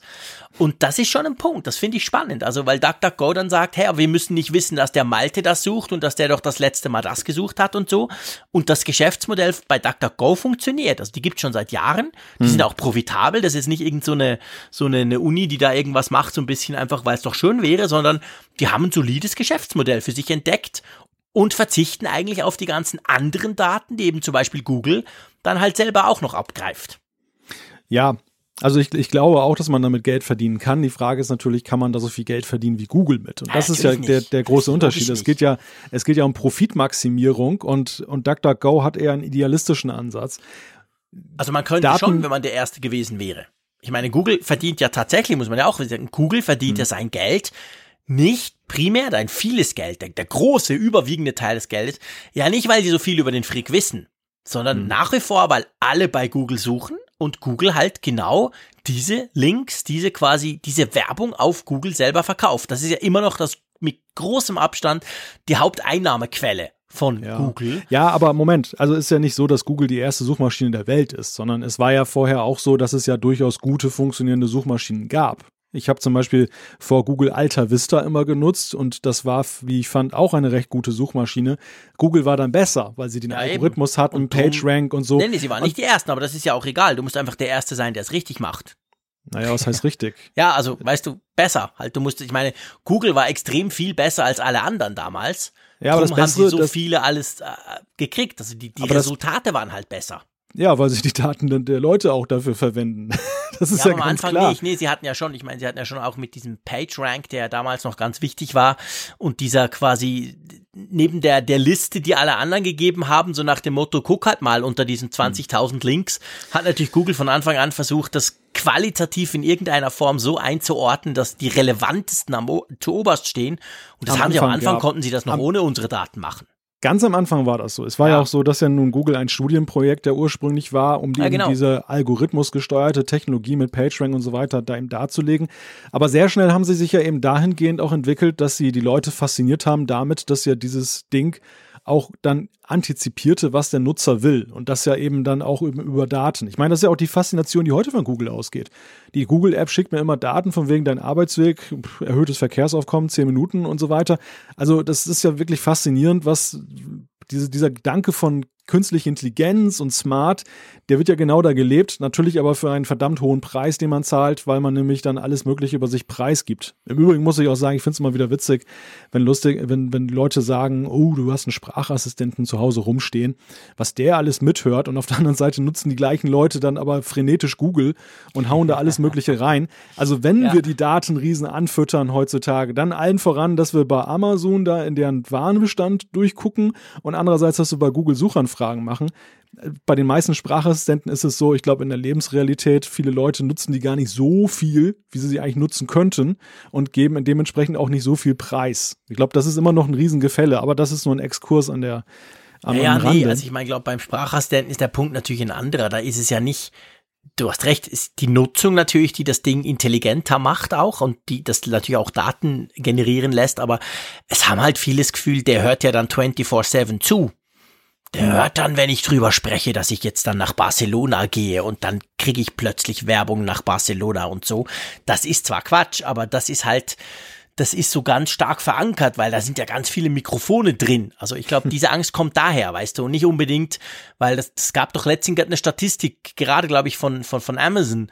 Ich meine, was wird gemacht? Es wird nach dem Wetter gefragt, es wird Spiel mir Musik ab und dann, dann das ist der große Teil und dann dann wird's dann schon dann, dann fällt's dann schon wieder ab. Also so wahnsinnig ja. viel. Es ist jetzt auch nicht so, dass die Leute, die so einen Teil haben, auch nicht in den USA quasi ständig bei Amazon damit per Sprache bestellen. Das macht fast niemand.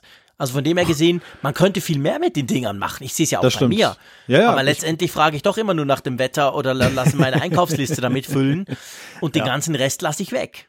Aber gleichzeitig, und, und da stimme ich dir zu, in der Frage, woher rührt die Sorge, die, also ich glaube, die Sorge bordet schnell über, weil da auch vieles dann vermengt wird, was ja, dann eben so gar nicht zusammenpasst. Aber es wird natürlich noch befeuert durch Nachrichten, wie kürzlich, dass Amazon jede, jede Anfrage, die du an das Ding stellst, als Wave-File dann auch archiviert für alle Zeiten, wo man sich echt fragt, was den das falschen Leuten schickt. Genau. Und den Leuten falschen Leuten schickt auf Anfrage, wo man sich echt fragt, was das für ein Quatsch ist. Ja, also klar. wo, für welchen Zweck soll das aufbewahrt werden, dass wenn, wenn der Frick nach dem Schnee fragt, den Bären, dass das dann eben für den Amazon Ja doch, weil Amazon natürlich dann die, die, die Tante, ich sag's jetzt nicht, sonst springt meiner da hinterm Screen hoch, ähm, ja. die lernt ja dann da draus, weißt du. Ein paar Monate später hört sich sie meine Konversation nochmal an und dann lernt sie draus, so sagt zumindest Amazon. Ist natürlich ja. wahrscheinlich Quatsch, das könnte man beim ersten Mal machen. Eben. Lass es beim zweiten Mal und dritten Mal noch machen, lass es ein, können ja von mir aus eine Woche speichern, aber danach müsste das Zeug natürlich weg. Genau, das ist der Punkt. Oder will sie deine, die Entwicklung deiner Stimme über 20 Jahre analysieren? Dafür gibt's die Dinger ja auch noch nicht lang genug. Wer ja, weiß, genau. welche Bewandtnis das hat. Ja, Na gut, genau. wir, wir schweifen ab, aber das ist äh, der, der Exkurs, den fand ich jetzt auch ganz lustig, weil einen solche Dinge ja auch immer wieder beschäftigen. Wo ich waren wir? Marketing technisch ganz spannend. DuckDuckGo und Apple Maps, einfach weil da zwei Firmen quasi doch datenschutztechnisch ich sag mal, eine ähnliche Richtung machen wollen oder es zumindest so propagieren und dass die zwei jetzt dahingehend mal zusammenarbeiten, finde ich spannend. Was das bewirkt und ob, ob wir Apple Maps in Zukunft noch bei mehr Diensten sehen werden, ich glaube, das bleibt abzuwarten. Das können wir heute noch gar nicht sagen. Aber mir war auf jeden Fall, ja. um den Kreis zu schließen, mir war tatsächlich gar nicht bewusst, dass man Apple Maps einbinden kann. So. Ja, also, aber es ist ja auch nicht so ganz klar, was Apple ja wirklich damit verfolgt. Es ist ja nicht nur die Geldfrage, es ist doch die Frage, wie weit wollen sie das Ding jetzt tatsächlich treiben. Am Anfang, Apple Maps ist ja, man muss sich dran erinnern, entstanden, eigentlich zuallererst nicht, um ein tolles Produkt zu machen, sondern um sich, um die Fesseln abzuschütteln, die man von, an Google hatte dass man ja. eben die Karten-App hatte auf den iOS-Geräten, so wie die YouTube-App seinerzeit noch und war dann gebunden an Google, an deren Diensten, die man da, in, da integriert hat und das wollte man nicht mehr. Man wollte die, keine Lizenzgebühren zahlen, man wollte aber vor allem nicht, dass da ein anderer großer Player sozusagen in das, in das Herz des Systems hineinwirkt. Ja. Und aus diesem Impuls heraus hat Apple ja den Kartendienst aufgemacht nun könnte man sagen, vielleicht wollen sie auch gar kein Geld damit verdienen. Vielleicht genügt es ihnen einfach dann diese Freiheit, die sie in ihrem ja, genau. Ecosystem genau. haben. Vielleicht war es ihnen das wert. Aber das, was sie jetzt da jetzt wiederum mit diesem MapKit.js machen, kann man natürlich auch wiederum in, ins Grübeln kommen, ob das dann vielleicht dann doch mehr ist. Vielleicht wissen sie selber auch noch gar nicht. Vielleicht gucken sie, wie das Ding sich entwickelt und probieren mal was aus, wie mhm. das hier zum Beispiel. Und wer weiß, welche, welche Blüten das treibt. Ich meine, ein Unterschied ja von Google zu allen anderen Kartendiensten ist ja auch, bei Google hast du das Gefühl, da ist eine, eine Stringenz drin. Das Ding ist aufgebaut worden und immer wieder ausgebaut worden und es, es zielt so auf absolute Dominanz, Weltherrschaft ja, ja, klar. ab. Während so andere Dienste, auch zum Beispiel ja der Microsoft-Dienst, der ja dann auch unter Here, glaube ich, läuft, diesem ehemaligen Nokia-Label für Karten, der, der ist ja auch etwas wankelmütig, finde ich, so in seiner Ausrichtung. Da gab es mal diese Bird's Eye Perspektive, dann gab es wieder was anderes. Da wird auch sehr viel experimentiert. Und in, die, in dieser Sparte würde ich auch Apple Maps sehen, dass das irgendwie so ein lebendiges Gebilde ist, wo noch vielleicht gar nicht klar ist, wo es in zehn Jahren steht. Wenn man bei Google vielleicht eher schon sagen kann, Google sieht man dort und dort. Ja, vielleicht. Das ist möglich, ja, das ist wahr. Wir werden dranbleiben. Ähm, ich weiß nicht, ähm, bist du schon mal Business-Klasse geflogen und hast du es selber nein. bezahlen müssen? Es ist ja abartig, wie teuer die Dinger sind. Das wäre dann unser nächstes Thema. Und da gab es ja, fand ich, ein ganz spannendes, ging so ein bisschen unter im, im allgemeinen Gerausch, hatte ich das Gefühl, aber da gab es ja ein ganz spannendes, ich weiß nicht, ob ich dem jetzt Leck sagen soll oder vielleicht sogar ein kleiner GAU. Auf jeden Fall hat United, ich glaube, es war ein Flyer, oder? Es war so irgendwie was gedrucktes, sowas analoges, glaube ich, hat quasi offenbart ihre besten Kunden. Und ganz weit oben, was, äh, was heißt ganz, zu oberst stand Apple mit, glaube ich, 150 Millionen Dollar, die die für Flüge bei United Airlines ausgegeben haben im letzten Jahr. Wovon, und da kam dann eben raus, irgendwie 50 Business-Class-Flüge pro Tag zwischen San Francisco und Shanghai. Und bevor wir jetzt auf das diese, dieses Ding selber eingehen. Also ich weiß nicht, wie es dir ging, als ich das gelesen habe. Noch bevor ich mich über die Zahlen gewundert habe oder über die, dachte ich so, hä, aber das muss ja Apple tierisch genervt haben. Das sind doch keine Informationen. Ich will doch nicht, wenn ich eine Firma bin, dass meine bevorzugte, ist ja wahrscheinlich die bevorzugte, meine bevorzugte Fluggesellschaft damit quasi Werbung macht, so nach dem Motto, mhm. hey, das ist geil, der Frick, der gibt 150 Millionen Dollar pro Jahr für Flüge aus, oder? Es, es ist es ja krass. Ja, es blieb ja im ersten Moment auch rätselhaft, was, was das denn eigentlich sein soll. Es gab ja da so ein Foto, so abfotografiert, ja, genau. irgendwie so ein Flyer. Und im ersten Moment dachten alle, ist das ein Werbeplakat, was sie dann San Francisco aufgehängt haben oder so? Keiner wusste so richtig, wo das herkam. United hat dann in einer Stellungnahme über Twitter nachher selber für Klarheit gesorgt. Sie haben gesagt, das ist tatsächlich ein kleiner Flyer gewesen, der allerdings für interne Mitarbeiterschulungen gedacht war. Man wollte augenscheinlich dafür sensibilisieren, dass man, wie wichtig halt die Businesskunden sind. Und das wollte man dann irgendwie mal plastisch machen, dann eben auch mit, mit mit, mit, mit, ähm, mit Preisen, dass man sagt, guck mal, so eine Hausnummer ist Apple bei uns und vielleicht das Personal dann entsprechend dann sensibilisieren, dass sie dann besonders freundlich zu ihren Businesskunden sind, weil eben ihr Gehalt von denen herkommt. Das hat dann irgendwie irre Züge genommen. Man sollte in der heutigen Zeit sowas tun, dies nicht mehr machen, wenn das so ein Geheimnis ist.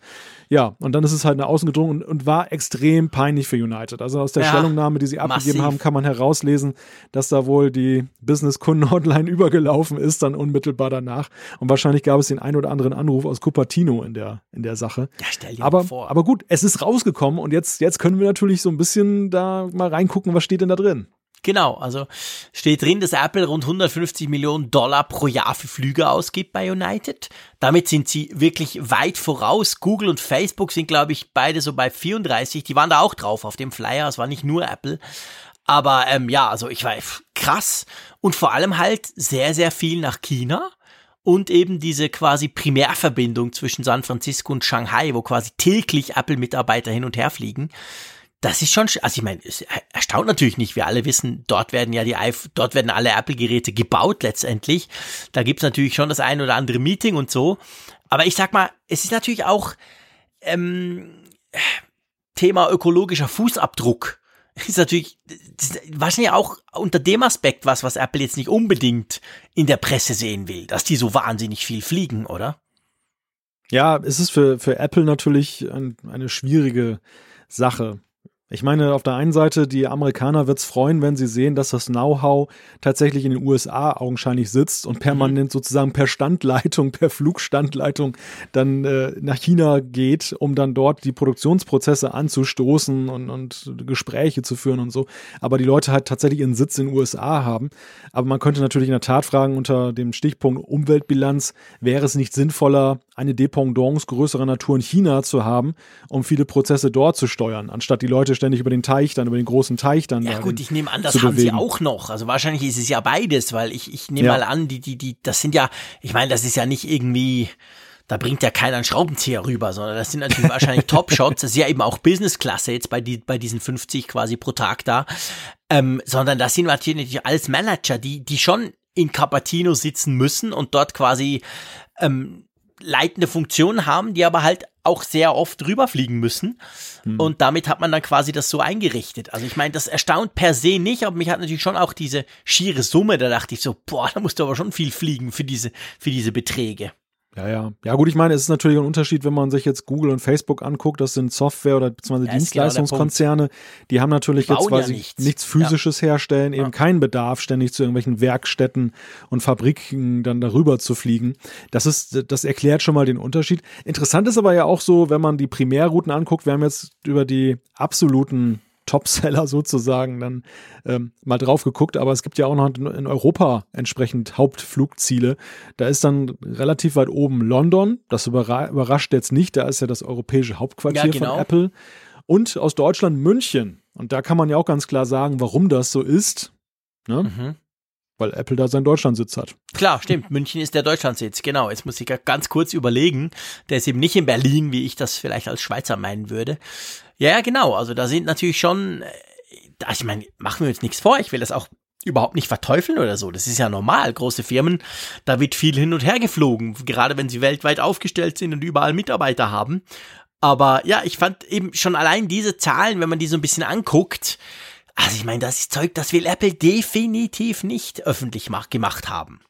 Gerade Apple, die so wahnsinnig auf Geheimnistuerei ja, setzen. Das, das wird die tierisch genervt haben. Aber da muss sich Apple auch mal in Schutz nehmen. Ich meine, unabhängig von der Geheimniskrämerei, die Apple betreibt, das will keiner. Keiner ja, nee, das will, will keiner, sowas. Das Weil das im Gegensatz zu vielen anderen Dingen, wo wir vielleicht drüber lächeln und sagen, naja, das ist PR, ist das ja nun auch wirklich fast schon ein Industriegeheimnis.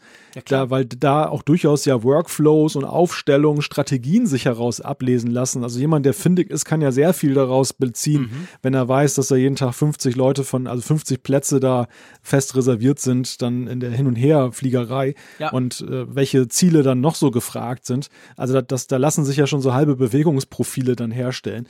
Natürlich. Und das, das ist schon, das ist schon ein ziemlicher Kracher. Und natürlich ist es ja auch gerade so ein Diskretionsverhältnis, das du dann da normalerweise hast mit so einer Fluglinie. Und, und wenn mhm. die das bricht, nun ist es aber wohl so, dass United wohl trotzdem keine Sorge haben muss, dass Apple mit jemand anderes fliegt, weil in San Francisco sind die augenscheinlich so gut aufgestellt, was die Fliegerei angeht, dass dann das nur mit viel Umsteigen möglich wäre, zu einem anderen zu wechseln oder eben selber was zu machen. Das heißt, es wird nicht zu einem unmittelbaren Schaden sein, aber sowas mhm. trübt natürlich schon eine Geschäftsbeziehung, die dann ja, da klar. ist. Ja, das wird ein paar ganz böse Telefonate gegeben haben. Übrigens, übrigens noch so ein ganz kleinen, äh, eine ganz kleine Ergänzung noch zu unserem Thema Akku ähm, ja. mit dem Smart Battery Pack. Da ist nämlich ja. gerade was reingekommen. Da wurde gesagt, es sind augenscheinlich zwei Zellen zu je 1369 Milliampere-Stunden drin. Ja, nicht nur eine. Ja, genau. Ich habe das nämlich auch ja. gesehen. Das, das kam jetzt gerade bei Twitter mit Links auch. Und das würde natürlich dann heißen, dann wäre es ja größer als das letzte, also als das vom iPhone ja. 7. Dann wäre es dann wär's schon ziemlich eine ordentliche zusätzliche Batteriekapazität. Ja. Genau. Ist ja. halt ein brandaktuelles Thema, weil das Ding ja jetzt gerade erst in der Nacht zu heute, heute ja erst raus, genau. rausgekommen genau. ist und dementsprechend ja, entwickelt es sich. Entwickelt es sich, genau. Gut. Ja, du, ähm, apropos entwickeln, das passt auch schon wieder gar nicht so schlecht als kleiner Übergang. Ich weiß ja nicht, ob du das noch weißt. Weißt du, dass es den iPod Touch noch gibt? Sagt dir das überhaupt was? naja, mein Lieber, der ist ja nicht in den 70er Jahren erschienen, nicht wahr?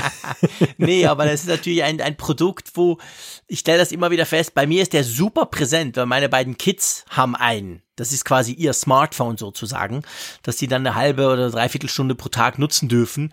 Drum sehe ich ständig die iPod Touches bei uns rumfliegen, am Ladedock hängen etc. Drum der ist bei mir ganz, ganz, ganz nah quasi. Aber ich stelle natürlich fest, den allermeisten Leuten ist der völlig wurscht, weil der eigentlich, ja, ist so ein komisches Ding. Es ist kein iPhone. Es hat aber iOS drauf, sogar iOS 12, die neueste Version. Ähm, du kannst damit alles nur nicht telefonieren. Er ist relativ günstig, deutlich günstiger als iPhones. Und trotzdem war man bis jetzt eigentlich davon ausgegangen, ja, ja, das Ding ist tot, weil der wurde, glaube ich, vor vier Jahren das letzte Mal überhaupt überarbeitet. Der hat einen A8-Chip noch drin. Aber jetzt kamen Gerüchte auf, dass Apple möglicherweise ähm, an einer Neuauflage arbeitet. Wie schätzt du das ein? Ja, also diese Gerüchte sind wohl am Rande der Consumer Electronics Show in Las Vegas, der CES, mhm. dann eben da kursiert und, und, wurden jetzt aufgedeckt von einem, einem japanischen Blog, der namens, wie heißt es noch schnell, Meko Takara. Meko Takara, genau. Genau, die, die haben darüber berichtet. In der Tat ist es ja 2015 gewesen, dass das letzte Mal eben ein iPod Touch herausgekommen ist. Es mhm. ist mit Abstand das günstigste neuwertige iOS-Gerät am Markt. Genau. Und ich habe da auch drüber nachgedacht. Es gibt für mich zwei Gründe, warum ich mir vorstellen könnte, dass Apple das tatsächlich erwägt. Das, mhm. das eine ist, dass das Ding ist ja auch der günstigste mobile Zugang zu Apple Music. Ja. Und wir wissen ja, Apple Music ist ja auch so ein Thema Reichweite, Reichweite, Reichweite. Klar. Da ist Apple weiterhin dran, das immer mehr auszureizen. Das heißt, ein günstiges iOS-Einstiegsgerät, um Apple Music zu nutzen, und iPod steht ja auch synonym für Musik, wäre natürlich nicht schlecht. Also hat durchaus seinen Charme. Mhm. Und zugleich, wenn die Ambitionen ja jetzt dann, die treffen ja augenscheinlich zu, dass sie auch in Sachen Videostreaming-Dienst dann irgendwie aktiv werden, mhm. mit einem größeren Display oder generell mit dem jetzigen Setup dann eben dieses großen Displays, wäre es ja auch da ein interessantes Gerät, um eben in diesen Apple Fernsehdienst dann einzusteigen. Absolut. Also wir sprechen eigentlich bei all den Sachen immer über eine mögliche Reichweite und die Steigerung der Reichweite, die wichtig ist bei, bei diesen Sachen, wenn du deine Dienste quasi verbreiten möchtest. Und da stellt der iPod Touch wirklich eine, wie ich auch finde, eigentlich spannende Lösung dar. Übrigens, mein allererstes iOS-Gerät, also damals hieß es ja noch nicht so, war tatsächlich ein iPod Touch Weil das iPhone wurde ja 2017 vorgestellt, kam ja im Juni in den USA an. Im November kam es im äh, nach Deutschland. In die Schweiz kam dann erst das 3G, also das Jahr später, 2018. Aber vorher wurde ja noch der iPod Touch schon der allererste vorgestellt. Und ich habe mir dann tatsächlich einen iPod Touch gekauft. Und meine erste Berührung mit dem neuen, mit dem iPhone sozusagen, war eben der iPod Touch tatsächlich. Ich hatte noch nie einen iPod Touch. Du, die sind eigentlich ganz. Ja, nein, also, ich, ich, ich kenne die, ich kenne die ja. Die ich meine, okay. das, aber ich, für mich war dann immer der Gang zum iPhone dann ja, das logisch. Mittel der Wahl. Ich ja, hatte, ich hatte einen iPod Mini, falls du dich an den noch erinnerst. Ja, natürlich, klar. Der war, der war, der war süß. Der war süß, der war knuffig, ja. Und ein, ein iPod Shuffle hatten wir, glaube ich, mal für meine Frau gekauft. Also das mhm. iPod-Sortiment sind wir eigentlich ja, ich hatte alle so iPods. Ich hatte auch durchgegangen. iPod Nano, den gab es ja. ja. auch mal noch mit Ja, den hatte ich auch. Den kleinen ich Screen auch, genau. da. Und, und natürlich den, den, ich hatte natürlich auch die, die Harddisk iPods quasi damals. Ja, die hatte Musik ich auch nicht. Die Doch, hatte die hatte ich sogar, den, den Collar, den habe ich sogar noch. Ich finde nur kein Kabel mehr, um ihn zu laden, weil der hat ja noch diesen 30-Pin-Connector und ich weiß nicht, ob ich, ich habe kein solches mehr, aber der würde wahrscheinlich noch wieder hochfahren. Und damit habe ich früh, früher, früher, wirklich schon lange her Musik gehört. Und das war eben lustig, wenn du aus dieser, ich sag mal, wenn du aus dieser Geschichte kamst, um jetzt so ein bisschen Geschichtstraining zu machen quasi, ähm, oder aus meinen Anfängen bei, bei der ganzen Geschichte, dann war das schon, ich meine, man war sich dieses Clickwheel super gewöhnt, man, das war wirklich easy, man konnte das Teil bedienen, man konnte in seinen tausenden Songs super schnell was finden. Und dann für mich, jetzt kam eben dieser iPod Touch. Oder letztendlich natürlich das iPhone. Aber der war natürlich am Anfang auch sehr musikzentrisch, weil du ja eben nicht, du kannst ja nicht telefonieren damit. Den App Store gab's noch nicht. Aber das war schon, ey, das war für mich so, boah. Und ich hatte schon immer Smartphones, Nokia Communicator und schieß mich tot, wie sie alle hießen. Also ich war schon früh so ein, so ein, so ein ich war super Fan von Smartphones und hab die auch genutzt, viel Geld dafür bezahlt. Und schon dieser iPod Touch, ich weiß das noch, ich weiß nicht, wann das war, im, wahrscheinlich im Oktober 2017, als ich den hatte. Und dann habe ich dir so neben meinen Nokia Communicator gelegt und dachte so, krass, das ist die Zukunft. Obwohl man mit dem ja nicht telefonieren konnte, man konnte ja fast gar nichts damit tun, aber schon ja. nur die Musik auszuwählen war irgendwie magisch. Das, das weiß ich noch, das, dieses Gefühl erinnere ich mich noch. Du merkst schon, dass das so ein bisschen was jetzt hat von Opa Frick erzählt von früher, ja, als alles noch schwarz-weiß war. Ja, natürlich, ist halt schon eine Weile her. Während du ja. da noch irgendwo am Baden warst, habe ich halt mit dem iPod Touch gespielt. Opa Frick, da, genau.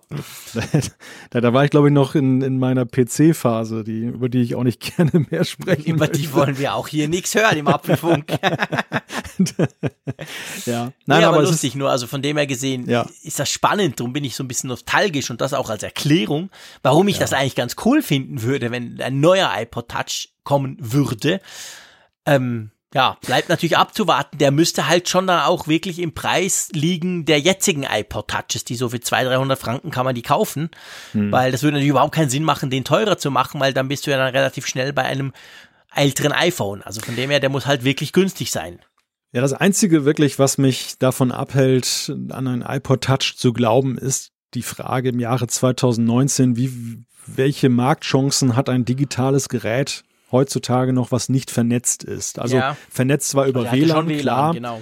aber da, ja, aber ich meine, das mit WLAN, die Empfindung der, des Werts von WLAN war vor fünf Jahren ja auch noch eine andere als heutzutage. Da, da war es dann eben so, dass man gesagt hat, ja, Mobilfunkpreise sind teuer. Mhm da, da ist es halt schön, wenn man WLAN hat und das reicht ja auch für viele Anwendungen und so. Und die Kinder überhaupt, die sollen sowieso nicht da mit dem Mobilfunkzeugs rumspielen. Naja. Das hat sich ja auch schon wieder weiter geändert.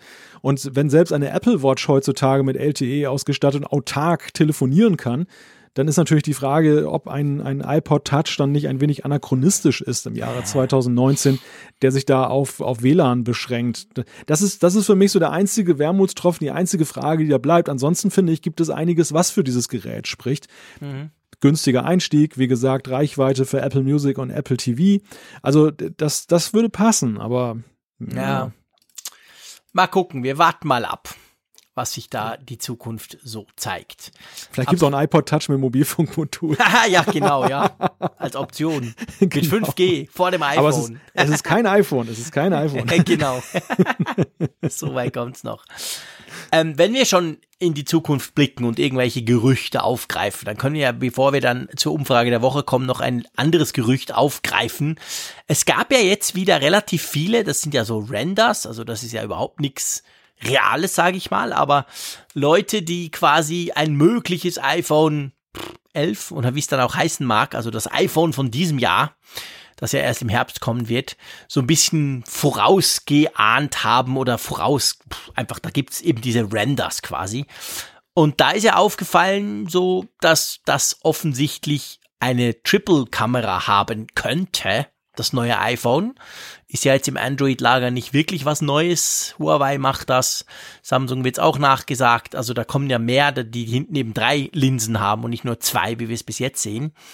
Und da das ist nicht, ich finde, das ist nicht unbedingt das Spannende. Das wird im Allgemeinen so, ja, wahrscheinlich wird Apple den Schritt auch tun, Punkt.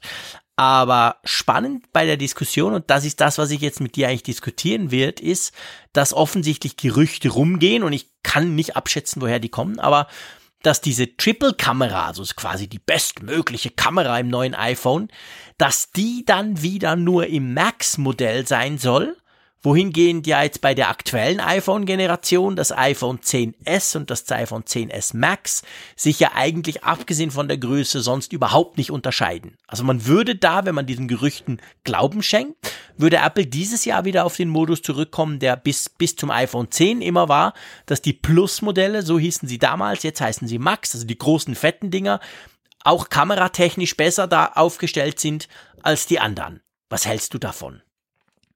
Also ich würde mir für den Fall wünschen, dass sie dann die Bezeichnung Plus aber wieder einführen, weil ansonsten ja, ist wirklich stimmt. das Chaos perfekt, weil der, der Begriff Max, der was. war ja, der war ja unter dem Gesichtspunkt akzeptabel, weil ja, wie du eben gerade dargelegt hast, dann eine Unterscheidung da war zu Plus.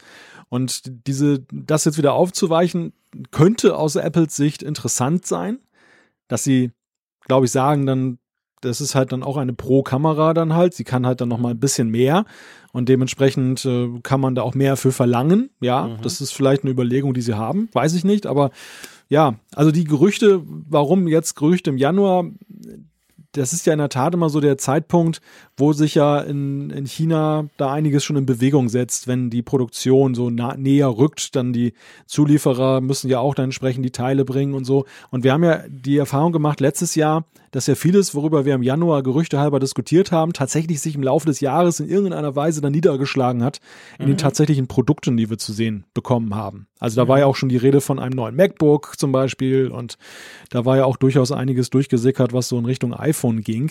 Mhm. Also das ist nicht ganz von der Hand zu weisen, dass eben so der Januar so ein Schicksalsmonat ist, was Smartphone-Gerüchte angeht.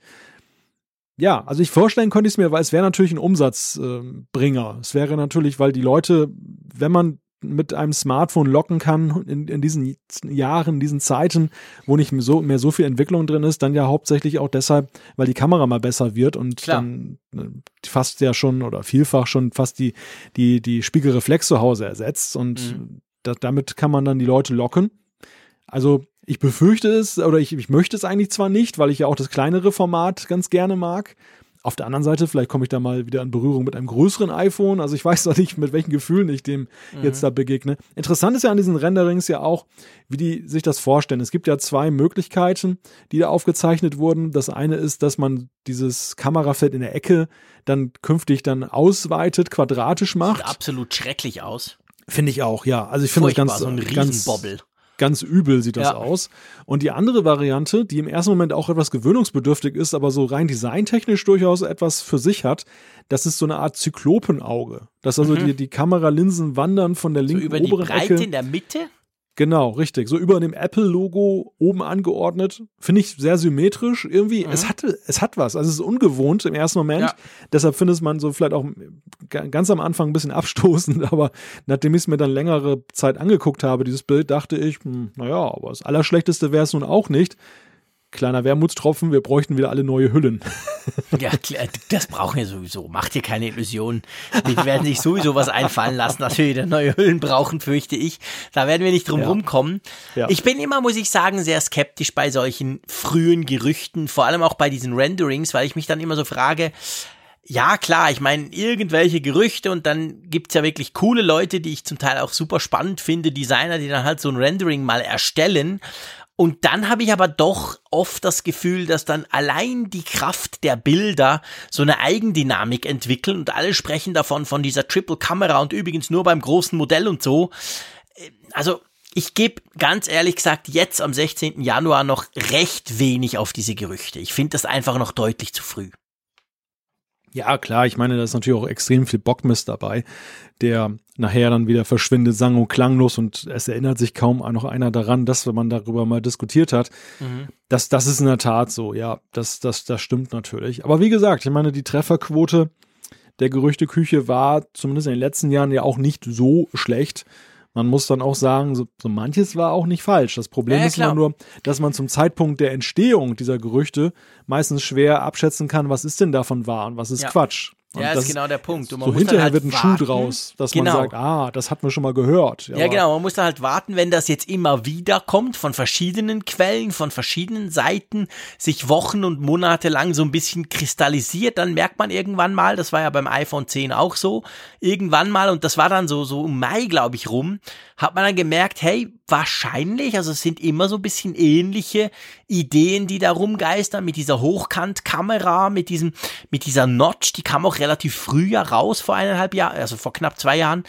Ähm, dann kann man dann sagen, okay, da ist wahrscheinlich was dran, aber jetzt muss ich schon sagen, es könnte auch völlig anders sein. Ja. Ja, ich, ich glaube aber schon, dass der Weg zu einer weiteren Kameralinse nicht sehr unwahrscheinlich nein, ist. Nein, nein, nein. Also das, das denke ich auch. Da muss ich sagen, das denke ich auch, weil im Unterschied zu Google, Google, die ja quasi einfach sagen, hey, ist völlig wurscht, was da drin ist, wir machen mit Software alles und die ja auch nur noch, nur, nur nach wie vor eine haben in den neuen Pixel 3 Modellen ähm, vom Herbst. Aber ich glaube, Apple geht da eben diesen, diesen Doppelweg, dass sie auf der einen Seite versuchen, wirklich hardwaretechnisch das Beste Mögliche reinzubauen, aber ja auch seit, seit jetzt dem iPhone 10s ist es ja auch so, dass sie viel mehr an der Software gemacht haben und dann sagen, diese Kombination ist quasi unschlagbar. Drum, ich denke auch, dass Apple, das, find, das, das halte ich durchaus realistisch, dass sie vielleicht dieses Jahr wirklich noch eine dritte Linse bei den größeren oder teuren Modellen dazufügen was die dann kann und wie die dann gebraucht wird, das, das, das wissen wir noch überhaupt nicht. Da gibt es ja auch verschiedene Konzepte von, von Weitwinkel zu quasi zusätzlichen Schärfeninformationen, Schwarz-Weiß-Sensor und so weiter. Das wissen wir alles nicht, aber ich denke schon so im Prinzip grundsätzlich könnte ich mir das sehr gut vorstellen. Warten wir es mal ab, das Jahr ist ja noch jung. Ja, genau, das Jahr ist ja wirklich noch sehr jung. Ähm, Drum ist es auch Zeit, dass wir die Umfrage der Woche schließen, quasi unsere aktuelle, die jetzt in diesem Moment am Mittwoch ganz spät am Abend ja noch läuft. Und schlage vor, wir lösen die auf. Einverstanden? Ja klar, der Apfelfunk ist ja jetzt noch nicht ganz mehr so jung. der Apfelfunk ist nicht mehr ganz so jung, das stimmt, da hast du recht.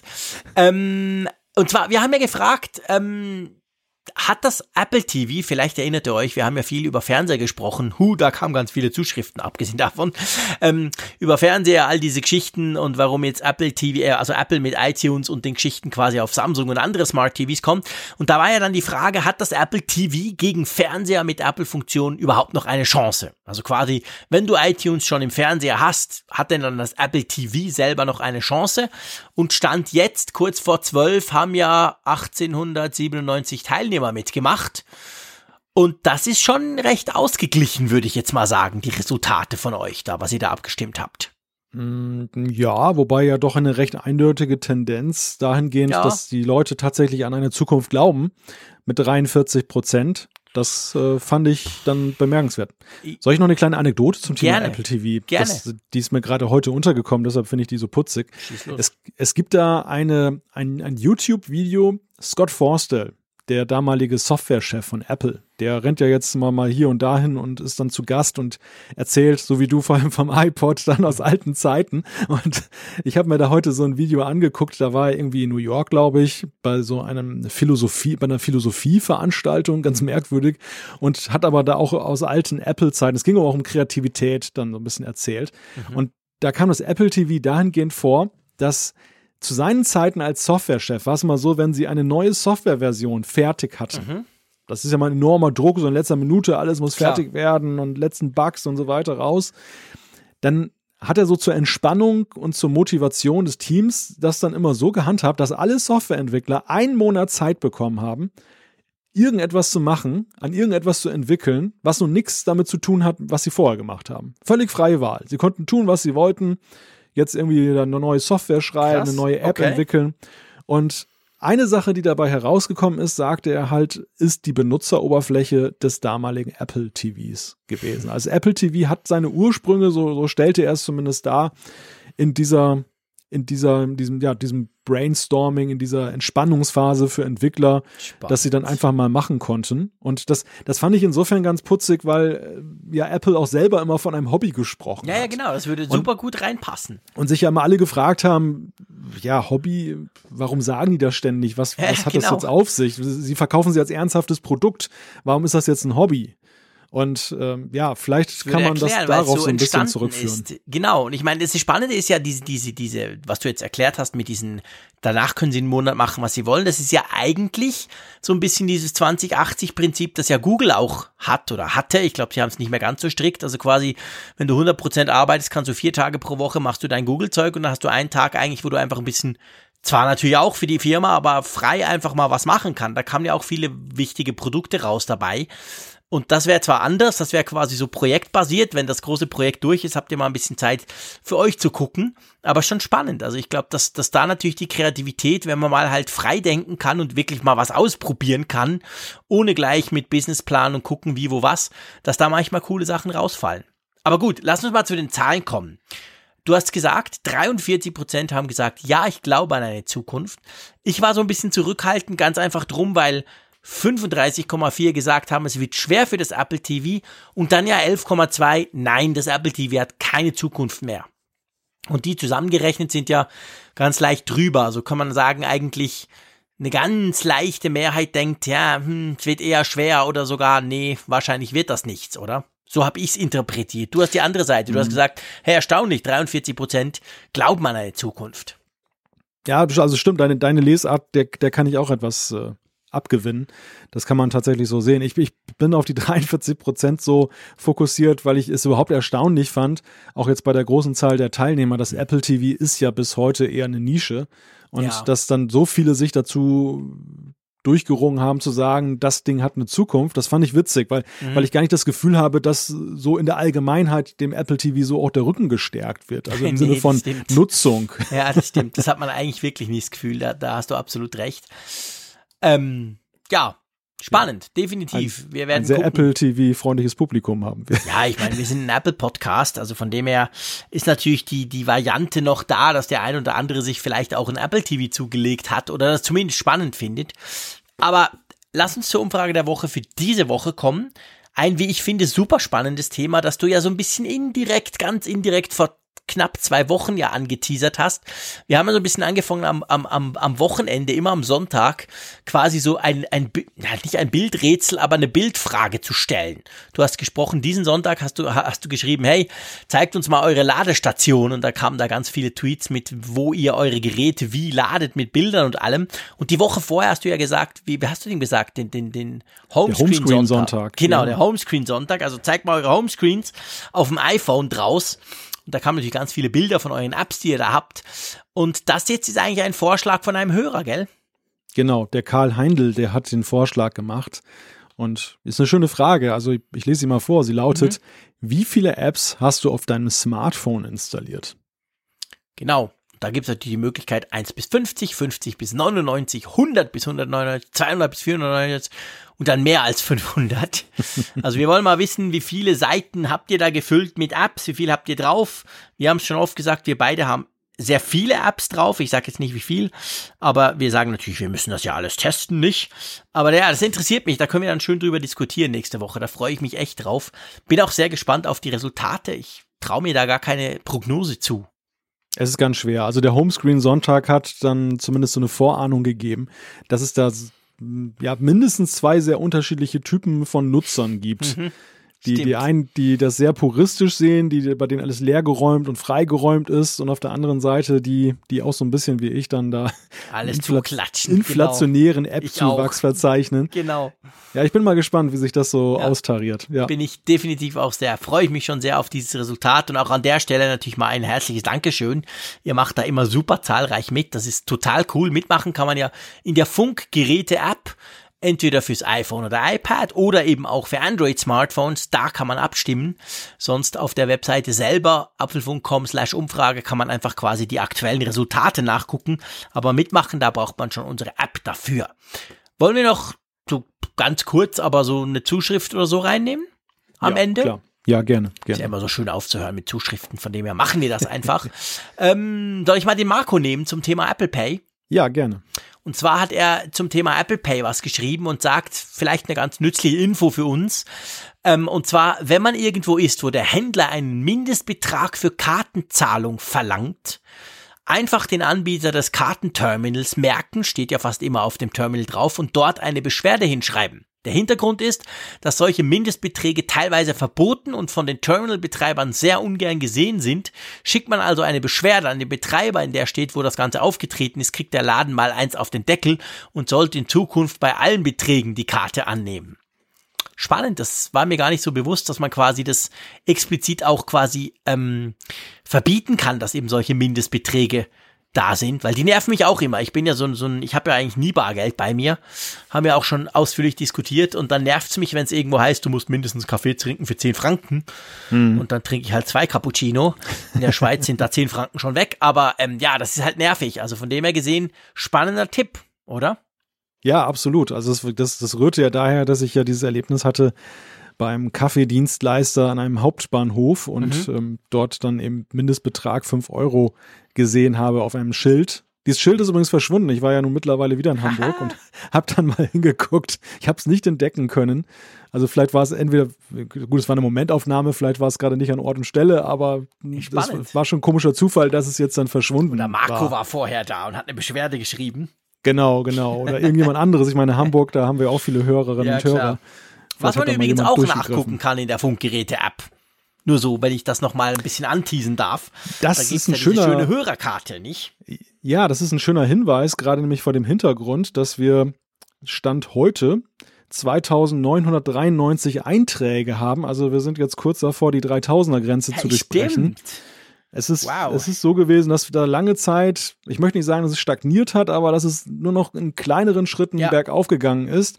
Und äh, das freut mich natürlich besonders, dann wieder so eine so eine Vielleicht Marke ganz wichtig, das mal auch, auch wieder zu erwähnen, weil wir haben ja, wir haben ja gerade im letzten halben Jahr extrem viele neue Hörer auch dazu bekommen und die wissen das vielleicht gar nicht unbedingt. A, dass wir so eine tolle App haben, vom Malte selber programmiert und dann eben diese Hörerkarte, die ja, das darf man ja jetzt sagen, wir sind ja heute auch so ein bisschen am Opa Frick erzählt, hast du mir vorhin gesagt. Das war ja eigentlich so ein bisschen der, das war der Anfang der App. Das war eigentlich die Hauptmotivation. Wir haben ja lange dran rund studiert, was könnte man denn in so einer App machen? Warum brauchst du denn das überhaupt? Und ja. da war ja die Hörerkarte quasi so zum Visualisieren, weil wir immer diese coolen Zuschriften von euch bekommen haben, schon relativ am Anfang des Apfelfunks, aber halt nie so recht wussten, ja, wo sind denn die alle? Wo, wo sitzen denn eigentlich diese Hörer oder Hörerinnen? Und das, das war dann die Idee, das quasi in der App umzusetzen. Und ja, ich meine eben, fast 3000 Leute haben sich da eingetragen. Das ist cool. Ja, es ist, es ist Wahnsinn. Ich gucke immer wieder in ja, ich gucke auch immer wieder, gerne ich lande immer wieder auf diese dort. Karte, weil ich es immer wieder schön finde, zu sehen, dann, wo die Hörer alle sitzen und ja, das sind einige so bei mir um die Ecke rum inzwischen. Das ist wirklich cool. Also ja, in Bern ja. war es am Anfang, also sowieso die Schweiz war am Anfang recht leer, aber inzwischen, ja, es wirklich, es entwickelt sich. Es gefällt mir sehr. ja, hier in der Nordsee ist auch so einiges los mittlerweile. Also ich bin auch ganz begeistert. Am Anfang war ich ja auch so ganz einsam und allein hier in der Ecke unterwegs, aber genau. nee, mitnichten. Ich finde es war immer witzig, dass selbst auf den Inseln so viele Leute sitzen. Echt? Ja, ja, also zum Beispiel auf Langhof haben wir auch einen treuen Hörer, der sich auch schon mal persönlich gemeldet hat bei mir und äh, ich finde das ha super. Also hat man da Strom? der Schweizer, keine Ahnung natürlich. Okay, das war ein Joke. Ich wollte den, den Malta ein bisschen nerven in Sachen Infrastruktur ja. an der Nordsee, aber er hat es gar nicht mitbekommen, vor lauter Begeisterung. Hm. Ähm, ja, aber Internet hat man offensichtlich auch, sonst konnten sie es ja nicht eintragen. Das sagt der Herr, der in einer Holzhütte am Berg lebt. ja, genau. Und jetzt vor lauter Lawinen kaum senden kann. ja, nee, genau. so schlimm ist es zum Glück nicht, vor allem nicht in Bern. ja, das stimmt, das stimmt. Du, ich würde sagen, das war doch eigentlich ein schöner Schluss. Wir haben auf unsere Funkgeräte-App noch ein bisschen hinweisen können. Wir haben ein bisschen in der Karte rumgesucht, wo ihr alle uns hört. Und es freut uns extrem, dass ihr uns hört. Das ist die Hauptsache. Das ist unsere Hauptmotivation, diesen Podcast zu machen. Daneben, dass wir beide gerne quasseln. Ähm, quasseln tun wir auch nächste Woche wieder, gell, lieber Malte? Ganz ja. normal, nichts Spezielles, keine Verschiebungen. Also auch wieder am Mittwochabend nehmen wir auf. Ab Donnerstag könnt ihr das hören. Und ja, hat mir großen Spaß gemacht. Ich bin inzwischen wieder topfit. Nicht wegen dem Kaffee, den habe ich nicht mal ganz ausgetrunken, muss ich sagen. Aber das ist immer so nach dem Apfelfunk. Da habe ich mich so schön eingequasselt. Und dann meistens nach dem Schnitt. Und wenn wir das Ganze on air gestellt haben, fragt man sich so, so, was machen wir jetzt noch mit diesem angebrochenen Abend? Obwohl es schon extrem spät ist. Ja, Nächste Woche geht's weiter. Ich freue mich sehr. Vielen herzlichen Dank an die Nordsee. Vielen Dank, Malte. Hat Spaß gemacht. Und drum wie immer, tschüss aus Bern. Ja, es war hochspannend. Bis nächste Woche. Tschüss.